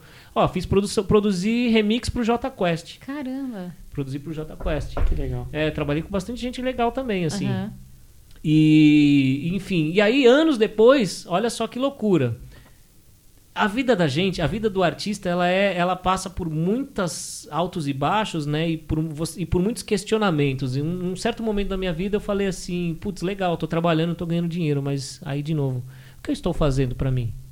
De novo. O que, ah, eu tô construindo, né? De legado. né? é, o que eu tô construindo que, aqui- que quando eu olhar pra trás eu vou falar, caramba, eu deixei um legado, deixei uma história, fiz algo. Não que, eu- não que eu desconsiderasse, não que eu não considerasse o trabalho de música eletrônica, eu gosto. Mas não foi por causa daquilo que eu comecei a tocar. Sim, você tinha uma necessidade sua, né? De Exatamente. fazer algo com a sua cara, né? Exatamente. E aí que eu resolvi voltar à cena de novo. E eu, eu, eu fiquei até sem tocar batera. Fiquei sem tocar batera. Fiquei anos sem tocar. porque eu não aceitava a proposta. Porque, ah, eu ia tocar com o artista, o cachê era menor do que o, o cachê que eu ganhava fazendo música eletrônica. Aham. Aí, para passar aborrecimento, com dependendo do, do artista, passar aborrecimento. Aí, isso e aquilo, blá, blá, blá, blá. Eu falei, não, então vou continuar fazendo música eletrônica. Ah, aí pintou um boteco. Não, não vou tocar no boteco, não vou sair de casa e pagar para tocar, porque eu já sei, né, que eu vou sair de casa, vou gastar combustível, vou gastar estacionamento, vou chegar lá, entendeu? Então eu criei esse, esse campo de força, assim, que eu não, não queria mais nada. E aí, que nem eu falei, aí eu passei muitos anos, falei, legal, tô ganhando grana, tô- meu projeto eletrônico é reconhecido, mas eu tava sentindo falta da batera, pô, meu instrumento, o instrumento que eu, né, que, que tá na minha veia desde aquela história do encantamento. Por Sim. quê? Não sei. Eu olhei pra bateria e fiquei encantado com aquilo e, e aquilo e, e faz parte de mim. E aí, nossa, o cara tá contando um depoimento aqui, né? Não, tá animal. Mano, tá sensacional. Oh, nossa, tô- valeu, obrigado. Tô, tô assistindo um filme aqui, Ah, eu consigo sim, imaginar a história. cara. É. Pô, valeu, gente. E, e aí eu falei, não, não, eu vou vou mudar isso, de- vou mudar isso de cena de novo. Eu tenho essa coisa assim comigo. Eu sou uma, uma pessoa que eu não consigo é, ficar na zona de conforto, sabe? Eu não, não, para mim não existe isso. É- Isso é uma coisa que sempre fez muito bem pra mim. Sim. Porque o músico, ele sempre tá horas, ele tá fazendo um monte de show e ele fala, nossa, tô ganhando mó grana. Aí o- aquilo que eu falei, o artista tira três meses de férias e o cara fica três meses sem ganhar. Porque como ele é exclusivo daquele artista, ele não é mais chamado para tocar com outros artistas porque as pessoas já associam, ah, é fulano de tal, tocar com fulano de tal, então não vou chamar ele porque ele não vai poder Uhum. né? E aí, ó, a gente entra de novo naquele detalhe que eu falei pra vocês, que você está alimentando outra coisa, o trabalho de outra pessoa. É. Olha só que louco isso que eu tô falando. Você vê como, como tudo tem uma ligação. Aí eu cheguei e falei, não, vou comecei a compor e o, o piano sempre foi um instrumento que sempre teve muito próximo da minha vida, porque a- como eu trabalhei com produção musical, eu sempre toquei um pouquinho, né, o suficiente para produzir, porque quem produz não necessariamente precisa tocar. Você pode produzir sem saber tocar. Uhum. Se você sabe o mínimo de harmonia, tem um conhecimento básico para fazer produções de música eletrônica, você vai, você vai que vai. Uhum. E eu já tinha esse conhecimento, mas não tinha a ferramenta do tocar em si. Só que aí de uns anos pra cá eu voltei a estudar o instrumento e tal e comecei a compor minhas músicas. Falei, não, eu vou compor, eu vou gravar um trabalho autoral, não vou gravar música de ninguém, porque eu já sei lá atrás, eu tive aquela experiência que eu não vou gravar música dos outros e eu não e vou fazer um trabalho meu, autoral. Quando eu gravo, quando eu produzi esse disco, que é o hashtag 1, eu até, né, por causa disso mesmo, primeiro, né? Eu foi muito legal porque eu convidei vários caras que fizeram parte da minha história ali, vários amigos que fizeram parte da minha história na música. E eu não imaginava. E tem um cara que foi muito importante na minha carreira como músico, chamado Bocato. É um muito amigo meu e um cara que toca trombone, escreve arranjo pra caramba. Tocava com Elis Regina, vai ver no peso do cara. Nossa.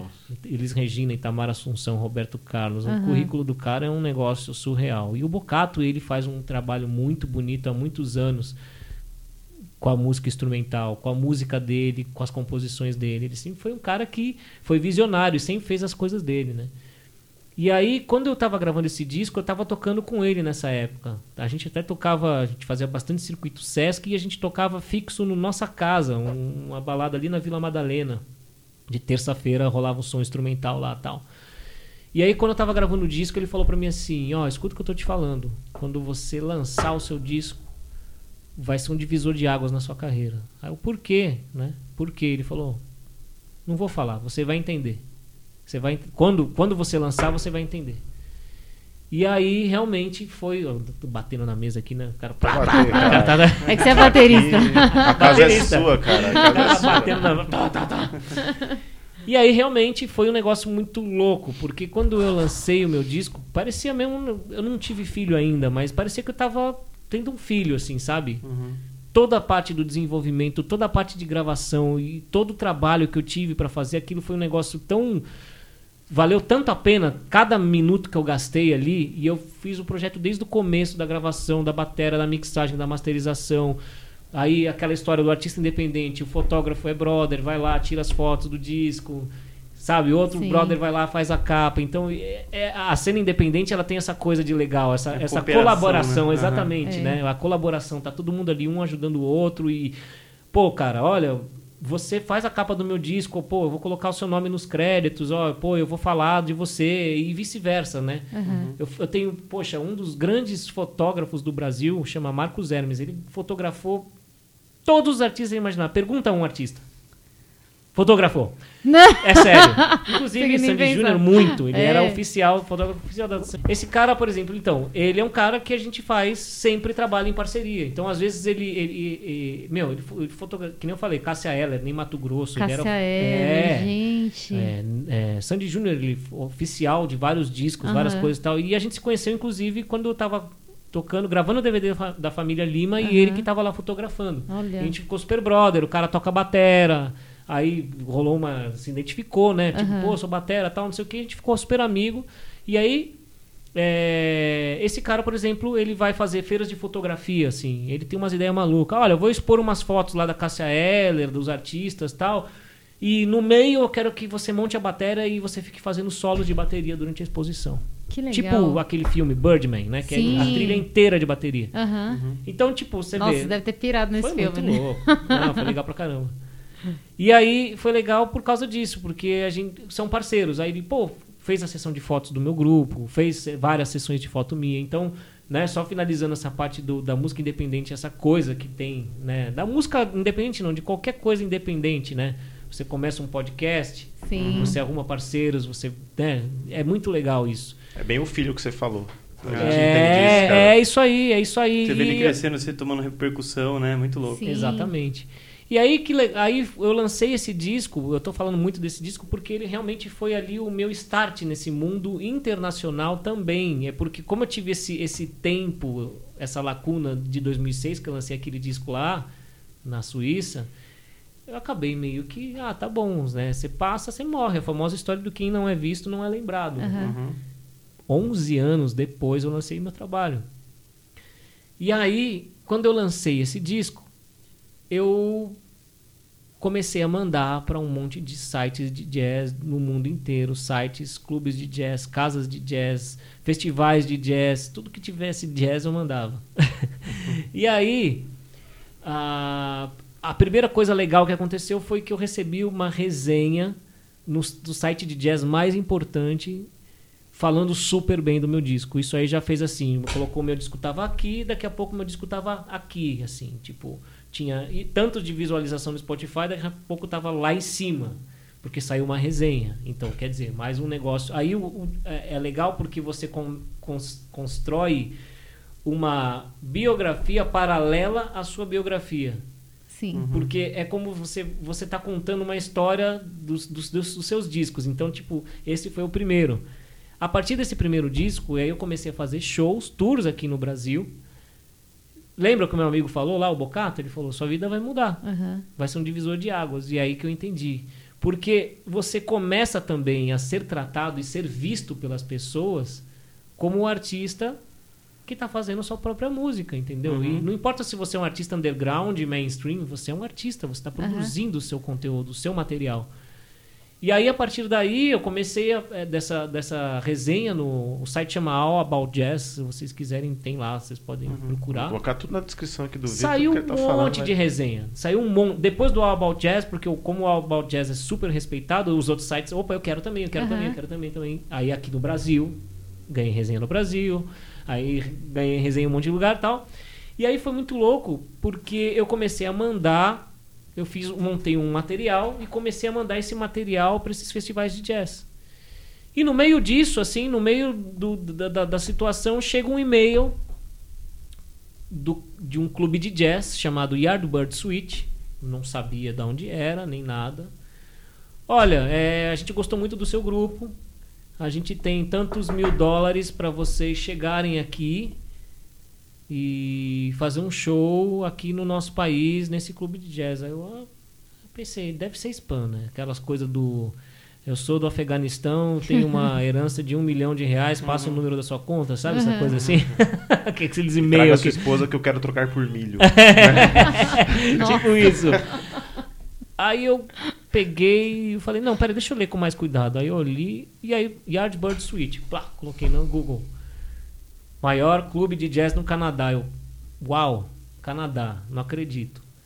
Fui convidado para ir para América do Norte, que é o país do jazz, né? Tipo, é, em tese, o brasileiro lá que toca música brasileira, que tem que tocar música brasileira, vai tocar jazz, ele não vai tocar jazz no Canadá. Porque no Canadá, supostamente, na visão de algumas pessoas, é um país que vai querer ver brasileiro tocar música brasileira. E não Sim. foi isso.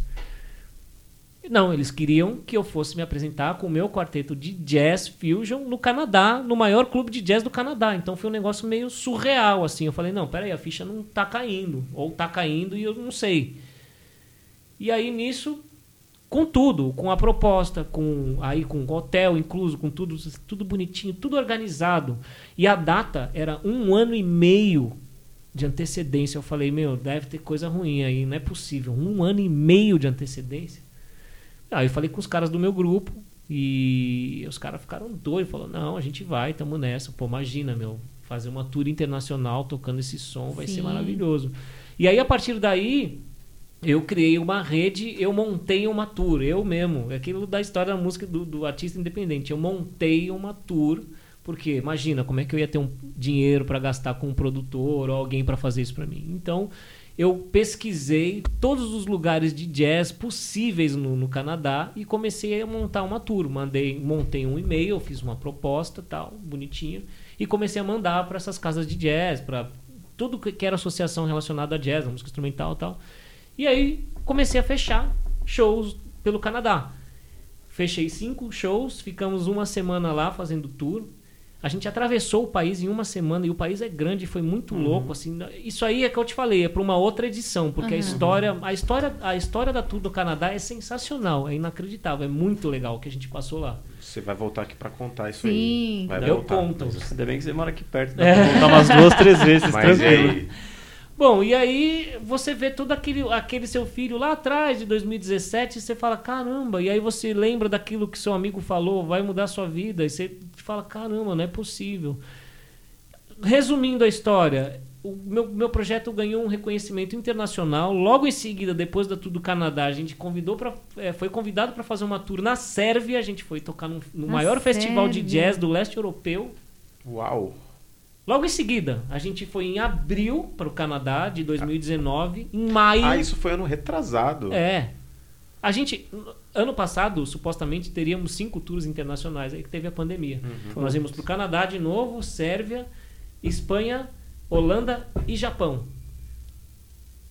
Foi muito louco. Que incrível. Foi muito louco. E aí você fala, caramba, olha aí, né? É, é, e eu sempre uso isso de lição e sempre falo para as pessoas que eu acho que um dos, dos maiores erros dos músicos ou de algumas pessoas em geral é que elas até podem produzir o conteúdo delas, mas elas não acreditam no que elas fazem. Exato, exatamente, isso que eu ia falar. E se nem Que é- você acredita? É, e é muito parecido com a vida de quem trabalha em uma empresa e tem o reconhecimento, a, o- a grana, né? Que nem se comentou, trabalhar com outros músicos, né? é, reconhecidos. é. E- mas você tá lá, né? Com eles, você tá ganhando o seu. Mas não é um projeto seu. Né? Exatamente. E aí, muito quem, quem tem essa vontade de empreender é muito parecido, né? É, Porque aí sai da empresa e vai tocar o próprio negócio. Exatamente. Você passa por várias etapas que você tem que produzir sua própria turnê, você tem que pensar num monte de coisa que antes você não precisava. O cara que vai empreender, ele passa pela contabilidade, pelo RH, vai, Exatamente. né, põe a mão na É, massa. então é, é, é a muito parecido, massa. né? É que isso, É. isso daí é basicamente assumir riscos, né? É, É, É, exatamente. coincidiu até com um post que eu fiz no Instagram hoje. Quando você não assume risco, você deixa a vida te levar, né, cara? Exatamente. E é. aí você vai ser Aí levado fala onde de for. Novo, o negócio da zona de conforto. Uhum. E, e- É. e- e o que eu falo do, do não acreditar é porque você faz assim, ah, eu não vou mandar pra lá porque, ah, não. Até um parece, monte- é, né, Até vão. parece, você acha? Quem sou eu, né? Você acha que, meu, você acha que a Sandy vai querer que eu toque na banda dela? Tipo, Sim. mais ou menos isso. É, ah, é. pô, tem outros caras, tem outros projetos muito melhores, não sei, porque essa relação com o melhor e o pior na música é algo muito eu não gosto de falar isso. Ah, quem é o melhor, quem é o pior? Isso pra mim não existe, Uhum. porque música é um universo muito grande. Eu acho que, Sim. né, cada um faz. né? Exatamente, cada um faz uma coisa, cada um agrada um. Uhum. E aí, meu, você não vai poder falar que uma música abstrata, que só porque você não entende é ruim, Uhum. entendeu? É verdade. Então, sabe? Então, é, foi, foi muito louco, porque foi uma sucessão de coisas, né? E aí a gente volta de novo. Antes de começar o podcast, a gente tava falando, né? A gente faz tudo, né? É. Ah, vocês pegam os vídeos, jogam o vídeo pro computador, sincroniza o áudio, aí um cuida do marketing, um cuida de outra coisa. Então, é isso, é, É. isso. A minha vida, basicamente, é isso, nesse sentido. Então, é, eu consegui achar esse ponto de equilíbrio entre fazer as coisas, acompanhar artistas, faço gravações. Agora com a pandemia, é 100% do que eu faço da minha renda são gravações. Mesma coisa, eu faço gravações, 90% das gravações são para fora do Brasil. E, e parte disso veio desse reconhecimento do meu trabalho lá fora, porque as pessoas vão pesquisar, as pessoas me acham. Sim. Pô, cara, eu queria que você colocasse a bateria na minha música. Ó, eu sou de Israel. E assim, os lugares você não imagina. Olha, eu Como sou que da. as pessoas te acham? Tem Então. uma, um LinkedIn dos artistas? Tem, alguma tem coisa várias assim? plataformas agora É. que você pode oferecer os trabalhos de freelancer. Né? Tem uma que chama Air Gigs, tem uma que chama Soundbetter, tem outra que chama Fiverr. E você sobe seu trabalho para lá, com Aham. vídeo, com áudio, com currículo e tal, e as pessoas podem te achar, porque agora ficou essa coisa, né? Você vendeu o, o- o- trabalho online, né? Sim. Tu- tudo virou para isso agora, né? Aham. E agora vai ser uma tendência que eu acho que vai ficar, nem, nem mais tendência, né? Sim, já, já, já É. veio pra ficar há um E- tempo já, né? E é muito legal, porque aí eu também, como acabei fazendo muitos contatos internacionais, isso me ajuda, me ajuda. Entendeu? Uhum. O cara vê lá, pô, um vídeo, ó, que esse cara toca no, tocou no Canadá, pô, ele deve ser bom. Às vezes o cara nem sabe se é bom ou não é, mas pô, ele tocou no Canadá, vou- Sim, sim. É, isso daí Sabe? é o viés de, de autoridade, né? Viés de confirmação. É. O cara vê a validação social, É, né? O É. cara Exato. falou no zero script ali, mano. Ah, o cara deve ser foda. Mas, gente, é isso. Então a vida, a vida do músico, pro cara que quer ser músico, ele tem que estar É. disposto a, sabe, Sim. se jogar mesmo. Sim. Não, Agora- e o que... Não, Desculpa, pode Vai, seguir. vai, vai, manda Não, eu só ia comentar que é, inspira essa história, porque o que é mais incrível é que você teve contato com grandes músicos, né? E você, que nem eu falei, elevou sua barra, né? E, e, e cri- cria-se uma referência disso. E aí depois você falou, não, mas eu quero algo pra mim. Você buscou legado, né? o seu legado, você buscou pra você. E aí você foi lá e se afirmou de novo com o seu trabalho, né? Exatamente. Então você teve essas duas referências. Onde você for Você agora, realizou e É, Você e vai, você- e é. você tem uma. E, e eu passei por situações de encontrar com esses. Com essas pessoas que eu trabalhei depois dessas tours algumas vezes. E tipo, cara, eu vi lá no teu Instagram, você foi para pro Canadá, cara, que demais, parabéns. Pô, cara, com o seu trabalho autoral tal. É. Né? Tipo, Incrível, caramba, né? que é, sabe? E, e- e realmente é uma vitória, cara. Uhum. É uma vitória. Cara, Ah, me você- inspirou aqui, bastante. Quando você Muito, de verdade, cria- eu aprendi muito aqui, eu tô É. empolgado, assim, tô Sim, fiquei animado. sim. Quando você cria é outra parada, né? Tipo, o podcast aqui, cara, acho que é mais ou menos o que você falou, né? É. Que foi, meu, foi surgindo, foi surgindo uma criança, e aí você pega uma câmera aqui, pega uma câmera. É, é aquela coisa, né? A gente não tinha nada, que, que a gente pegou? Um pedaço de cabide, É isso, cara.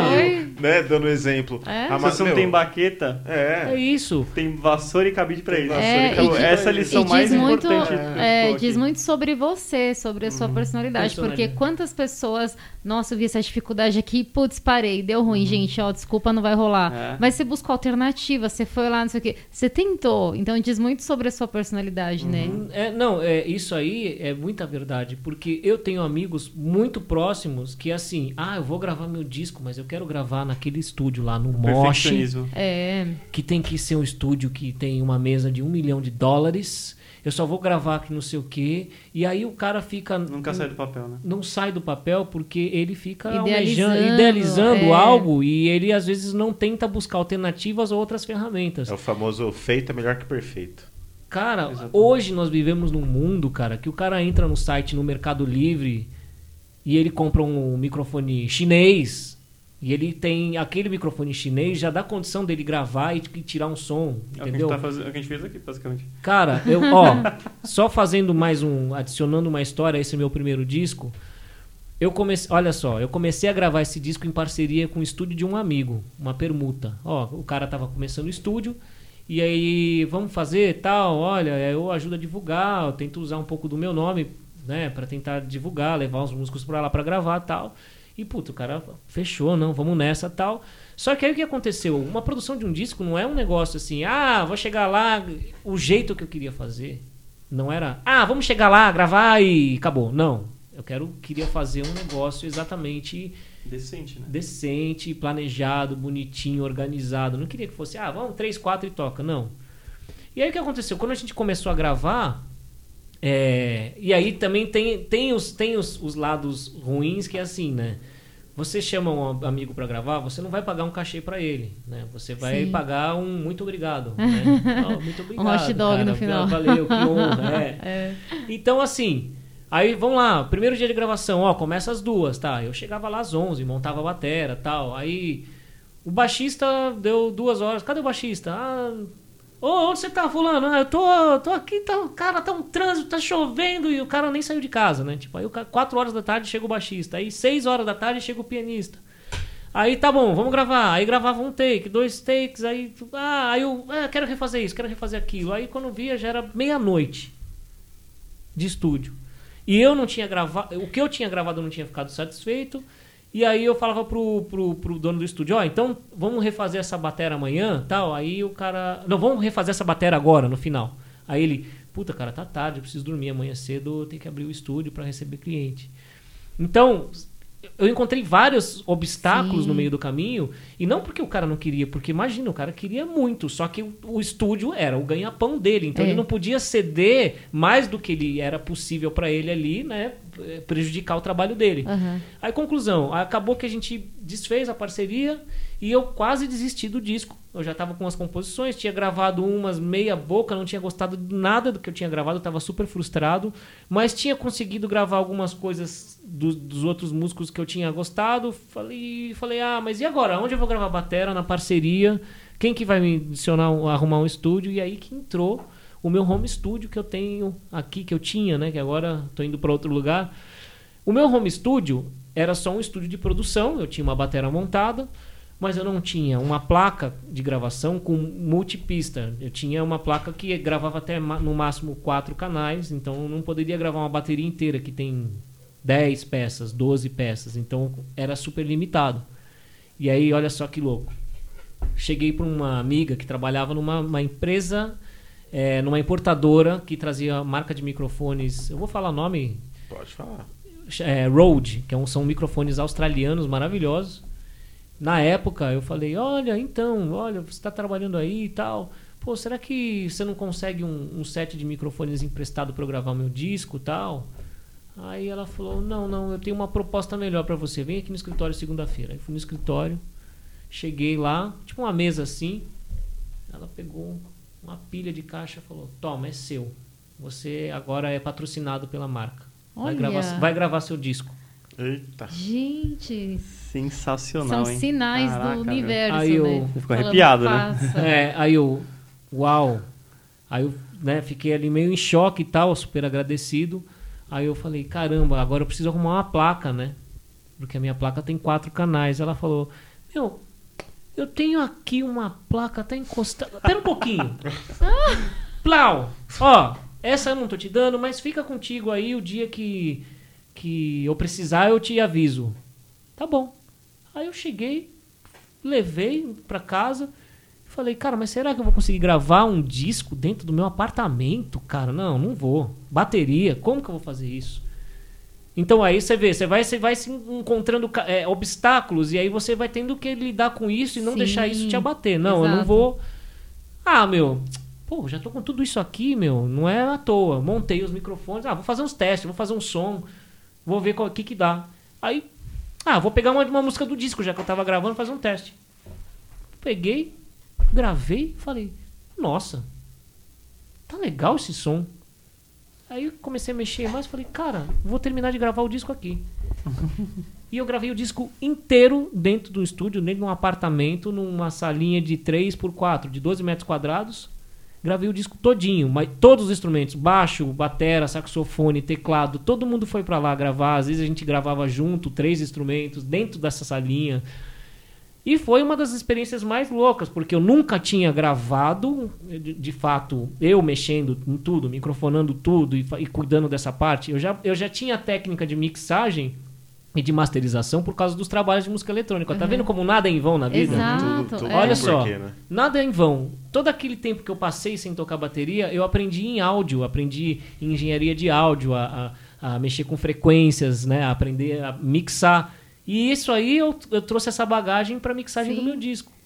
Que inclusive, é, esse disco ele foi tese de, de, de aluno de, de faculdade de, de, de áudio de, de, de discos bem mixados. né? Nossa, Caraca, gente. sério? Nossa. Sim. Eu tô cada, cada história mais impressionada, assim. Sensacional. É, é muito louco. Então, É. tipo, é um a gente acaba virando um camaleão mesmo, né? É. na- história toda. Então, eu só- voltei lá pra falar pra vocês, tá vendo? É, é, as coisas, elas foram. Elas tinham que acontecer. E eu, e eu tava recebendo avisos, assim, tipo, Sim. vai, cara, vai, vai indo.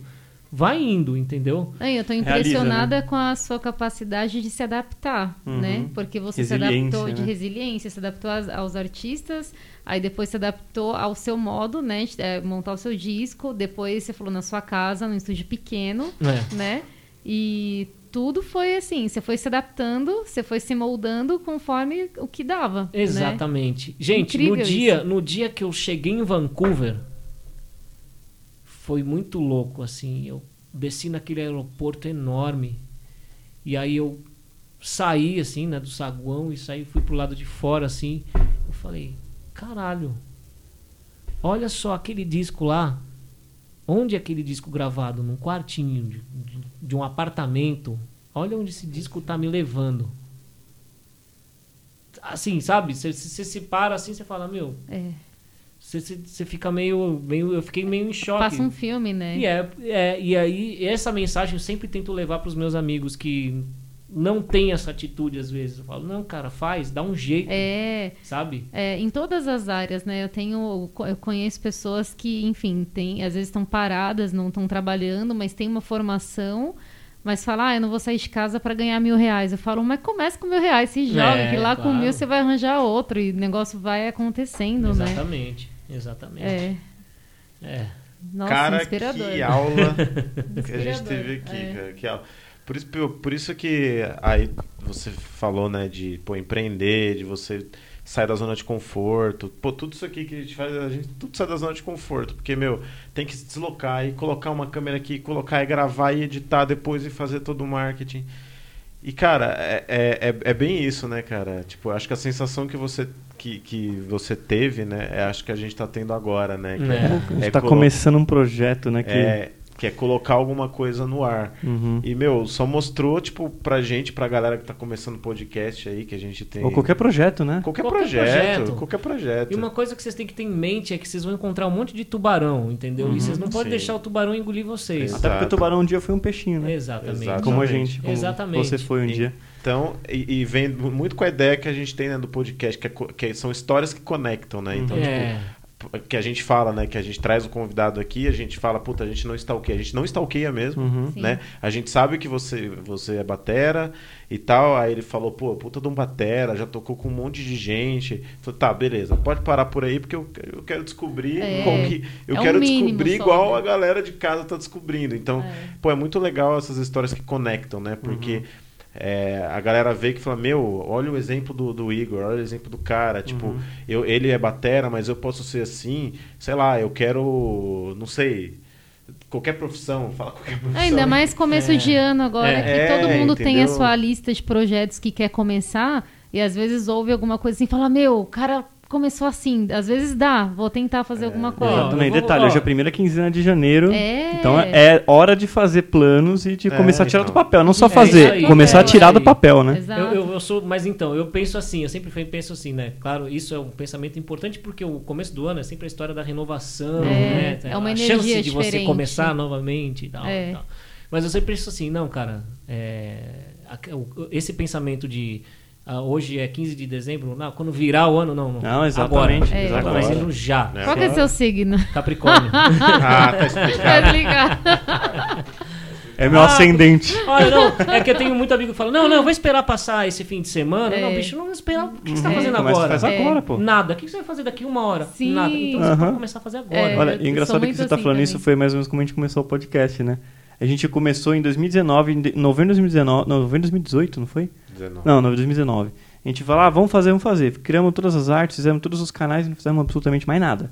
Criamos a identidade visual e, e criamos os canais de YouTube, Facebook e não fizemos mais nada. Aí, em novembro desse ano, um ano depois, a gente tava aqui conversando, aí do nada, assim, deu uma...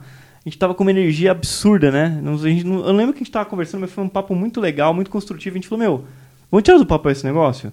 Vamos, vamos usar script lá, lembra? Lem- Vamos tirar, vamos. Pegamos o notebook, o microfone do notebook, aquele interno horrível. Aham. Gravamos o primeiro episódio. Aí falou, pô, começamos. Tiramos É do papel. aí, aí. E aí, pô, aí eu, eu sou perfeccionista. Eu tô, eu tô aprendendo a lidar com isso e a não ser mais assim. E aí eu, não, vamos comprar microfones profissionais e tal. Eu falei, não, vamos começar com o que a gente tem. Ainda bem que a gente começou com o que a gente tinha, porque a gente foi comprando os microfones, foi melhorando a estrutura ao, ao longo do processo, né? E se Perfeito. fosse ficar esperando as condições ideais, cara, talvez elas não perfeito, chegassem. é. Você falou do perfeccionista, né? E eu tenho esse problema, a síndrome Uhum. do per- perfeccionista. Toda hora eu tô ouvindo, por exemplo, o, é, o ideal é o músico que grava, ele não vai, não é para ele mixar, ele tem Uhum. que entregar para um cara mixar. Sim. Mas no meu caso, low budget, eu vou mixar. Então, sempre tá. Eu, eu, eu, eu, regravar o eu não presto todo. nem atenção na bateria mais. Mas eu presto atenção na mixagem. Então eu falo, ah, isso aqui tá meio dB para baixo, eu preciso subir meio dB, porque eu não. Tem uma nota ali que eu preciso ouvir ela mais clara. Então, cara, é, é uma psicose do, do Uhum. perfeccionismo. E aí existe um ditado entre os técnicos de som que eles falam, os engenheiros de áudio e tal, que é o técnico de som, ele nunca finaliza um trabalho, ele abandona.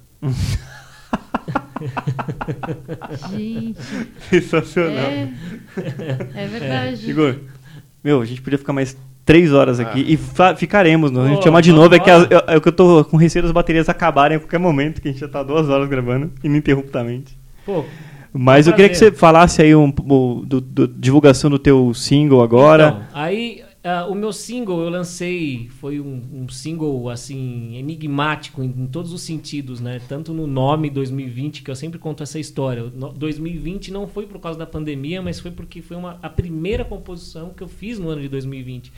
E a gente estava né, numa uma expectativa enorme né, com- com 2020, por causa dessas tours internacionais que iam.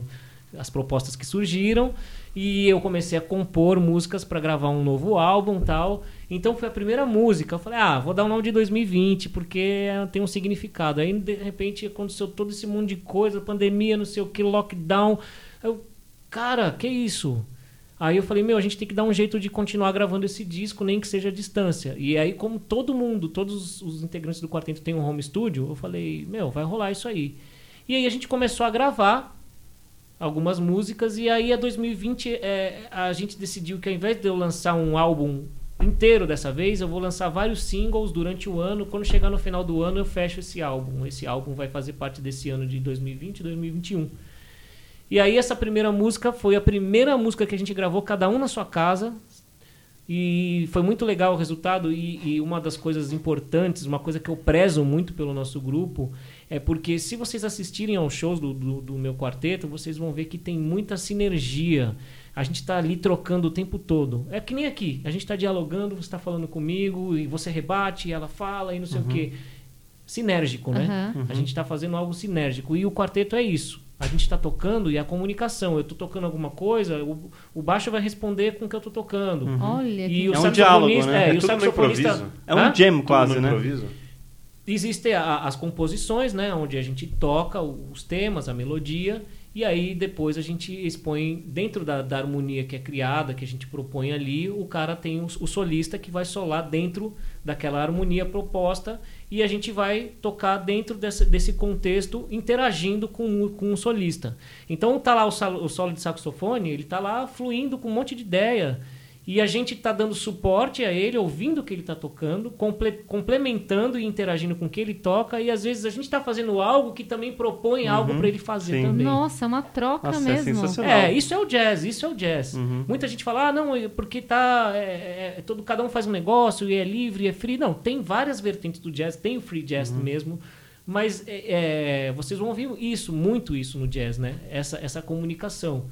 Então eu prezo muito isso. Eu falei, gente, como é que nós vamos gravar, cada um na sua casa, e como a gente vai se Como vai rolar Como essa vai sinergia, acontecer? né? É, É. Exatamente.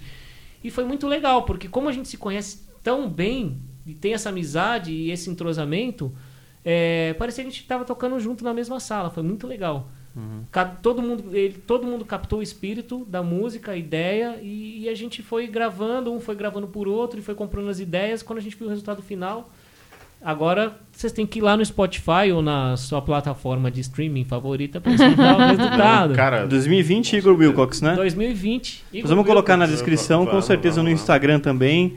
E, cara, a gente vai colocar em tudo quanto é lugar. Ah, só para finalizar, e aí sobre esse negócio de, da, da, da, da interatividade, da sinergia, o meu álbum anterior a esse é um álbum que a gente gravou no Canadá. É, que eu não contei Que a história legal. do Canadá. Gente. O Canadá Não, você está convidado vários... para voltar aqui para contar. A gente lançou Sim. um álbum em 2019 chama Live at the Jazz Room, que foi o lugar onde, um dos lugares que a gente tocou, e a gente lançou em 2019. Então, para quem quiser ouvir como é que a gente toca, toda essa história toda, tá lá no Spotify, tem o disco físico também, dá para comprar no meu site. Eu fiz A gente pode CD. colocar um pedacinho para Pode colocar qualquer É? música, depois eu mando os links para Ah, vocês, legal, vocês bacana. podem, podem baixar, fica à vontade. Tá. E lá vocês vão ouvir como é realmente. E, e lá é legal porque vocês vão conseguir sentir um pouco da experiência que a gente teve nessa Uhum. tour. Vou até fazer uma proposta aqui. A gente pode substituir a nossa musiquinha de abertura pelo, por alguma coisa Com sua? certeza, à vontade. Personalizar? E ainda vai rolar, vai, vai rolar de fundo, então. Sim, a gente é, vai deixar É, os a momentos. trilha do que vocês quiserem. Exato. Sensacional. Nossa, Que sensacional. Incrível. Uau. Cara, Igor, não tem nem como agradecer. Foi assim, Ah. de verdade, eu, eu não esperava que fosse tão incrível. Eu esperei que assim, pô, é um grande músico, um cara que vai contar um monte de história legal, e, pô, é isso aí. É. Meu, você me deu umas lições aqui que eu falei, Oh, meu. Não, Eu, eu fiquei insights, arrepiado, ainda tô arrepiado, e assim, É. vou tirar, tirei vários insights, eu acho tenho certeza que vocês também. Incrível, com E certeza. todo mundo que tá ouvindo vai trazer muita coisa positiva, assim, de persistência, de força de vontade, De resiliência, cara, uma lição faz. de vida. De Poxa, verdade. obrigado. Eu fiquei emocionado, assim, em vários É. momentos. Foda, Eu- foda. eu- Não, Fico eu, você já me surpreendeu com a Sandy. Aí, de lá pro final da. foi a porta de Foi a entrada. porta de entrada. Você conseguiu me surpreender mais Sim. ainda depois com essa Obrigado. história. Aí eu, eu precisava ouvir isso. Pô, cara. eu Porque fico- como um cara que muito procrastinou durante a vida, assim, fiz muita coisa legal que eu me orgulho, mas é, eu vi essa história, assim, me dá um- uma gana, assim, Um uma... up. Inspira, Fala, meu, né? faz, tira do É. papel, fa- fa- faz acontecer, sabe? Eu acho, É. meu, de verdade, uma lição. É, poxa, eu fico feliz de Incrível. ouvir isso. É engraçado porque eu falo pra minha mulher às vezes, né? Putz, vou fazer 40, fiz, né? Meu, fiz muito pouca coisa. Aí ela assim, você tá louco? Eu falo assim, meu, eu queria ter feito mais. Ela falou, meu, você tá louco, você fez um monte de coisa, cara. E você vai continuar fazendo. É, Eu gosto dessa coisa. E é, e é legal saber que de alguma forma, é isso que eu falei. A gente não tá nem falando então de música aqui Uhum. que de alguma forma eu posso estar motivando alguém, incentivando alguém a fazer e tomar uma atitude, acreditar e ir Sim. atrás, correr atrás de um sonho mesmo e falar assim, meu, É. eu sempre falo, cara, eu, eu, eu uso essa palavra sempre, né, meio clichê. O não você já tem, então, Uhum. meu, você tem que dar a cara mesmo e, bicho, É. receber o não e falar valeu e tem outro ali que vai gostar, entendeu? Com Exato. certeza. Já É pensou em aí. escrever livro? Não ainda. Porque, Olha, meu, de verdade. tanto, de verdade, daria uma baita história Sim. isso. É. Pô, valeu, É. Valeu. Porque a gente tá acostumado, assim, a ver uma, uma história muito midiática, Uhum. coisas assim. Mas o- você tá contando o dia a dia, a gente consegue imaginar você recebendo um ver tudo, e-mail cara. E você falando, putz, é spam, não, vou tirar da caixa de spam. a gente visualiza um filme quando você conta a história. Ah, então, é isso que legal, inspira. É, bom. Você vai voltar aqui com certeza, porque tem muito mais história pra contar, né? Ixi, Tem. tem. E, meu, sério, de verdade, eu fiquei muito assim, eu ganhei meu, meu, meu mês aqui. Ô. Vamos adiantar esse episódio, vamos colocar no lugar do É o coaching. é o nosso coaching. fila, né? O cara furando fila, né? Não, sério, fiquei O muito. nosso coaching podcaster. de verdade. Parabéns, parabéns, obrigado por ter vindo aqui, Oh, pela humildade é. toda, um cara desse. Desse porte, né? Imagina. Eu tá nem, nem tô da vestida gente. pra isso, gente. Ah, Percebem? para com isso, né, gente? Gente, esse foi mais um episódio aqui do Zero Script. Acho que a essência, o, o- o Igor trouxe a essência do canal, que é histórias que conectam. É a gente usar a bateria, né? A gente usar coisa dele pra, pra poder inspirar as pessoas. Tipo, esse acho que é o nosso o legado que a gente quer deixar Você já inspirar, três né? aqui de imediato. É, É. Já conseguiu inspirar três e quem assistir também vai ser inspirado. Então, tipo, essa é a ideia do canal e acho que o Igor colocou exatamente a ideia que a gente quer, que é Uhum. usar a história, seja você baterista, seja piloto de avião, seja Qualquer não sei o que coisa. lá, é contar para conectar com as pessoas para que as pessoas se inspirem também. É Então, isso aí. Exatamente. Você inspirando uma pessoa já é maravilhoso, cara. Inspirar milhares. Poxa, demais. Gente, Muito obrigado, obrigado pelo convite. É, obrigado aos ouvintes aí. E quem quiser também, como eu falei, vai lá no meu site, entre em contato comigo. Adoro trocar várias ideias. E, pô, obrigado. Eu que agradeço. E- Nós agradecemos e vai estar tudo na Vai descrição. estar tudo na descrição, a gente vai, vai, vai dar divulgada aí. Eu também vou divulgar. Ah, muito obrigado. Agradecemos. Uma salva Obrigada. de palmas. Tchau!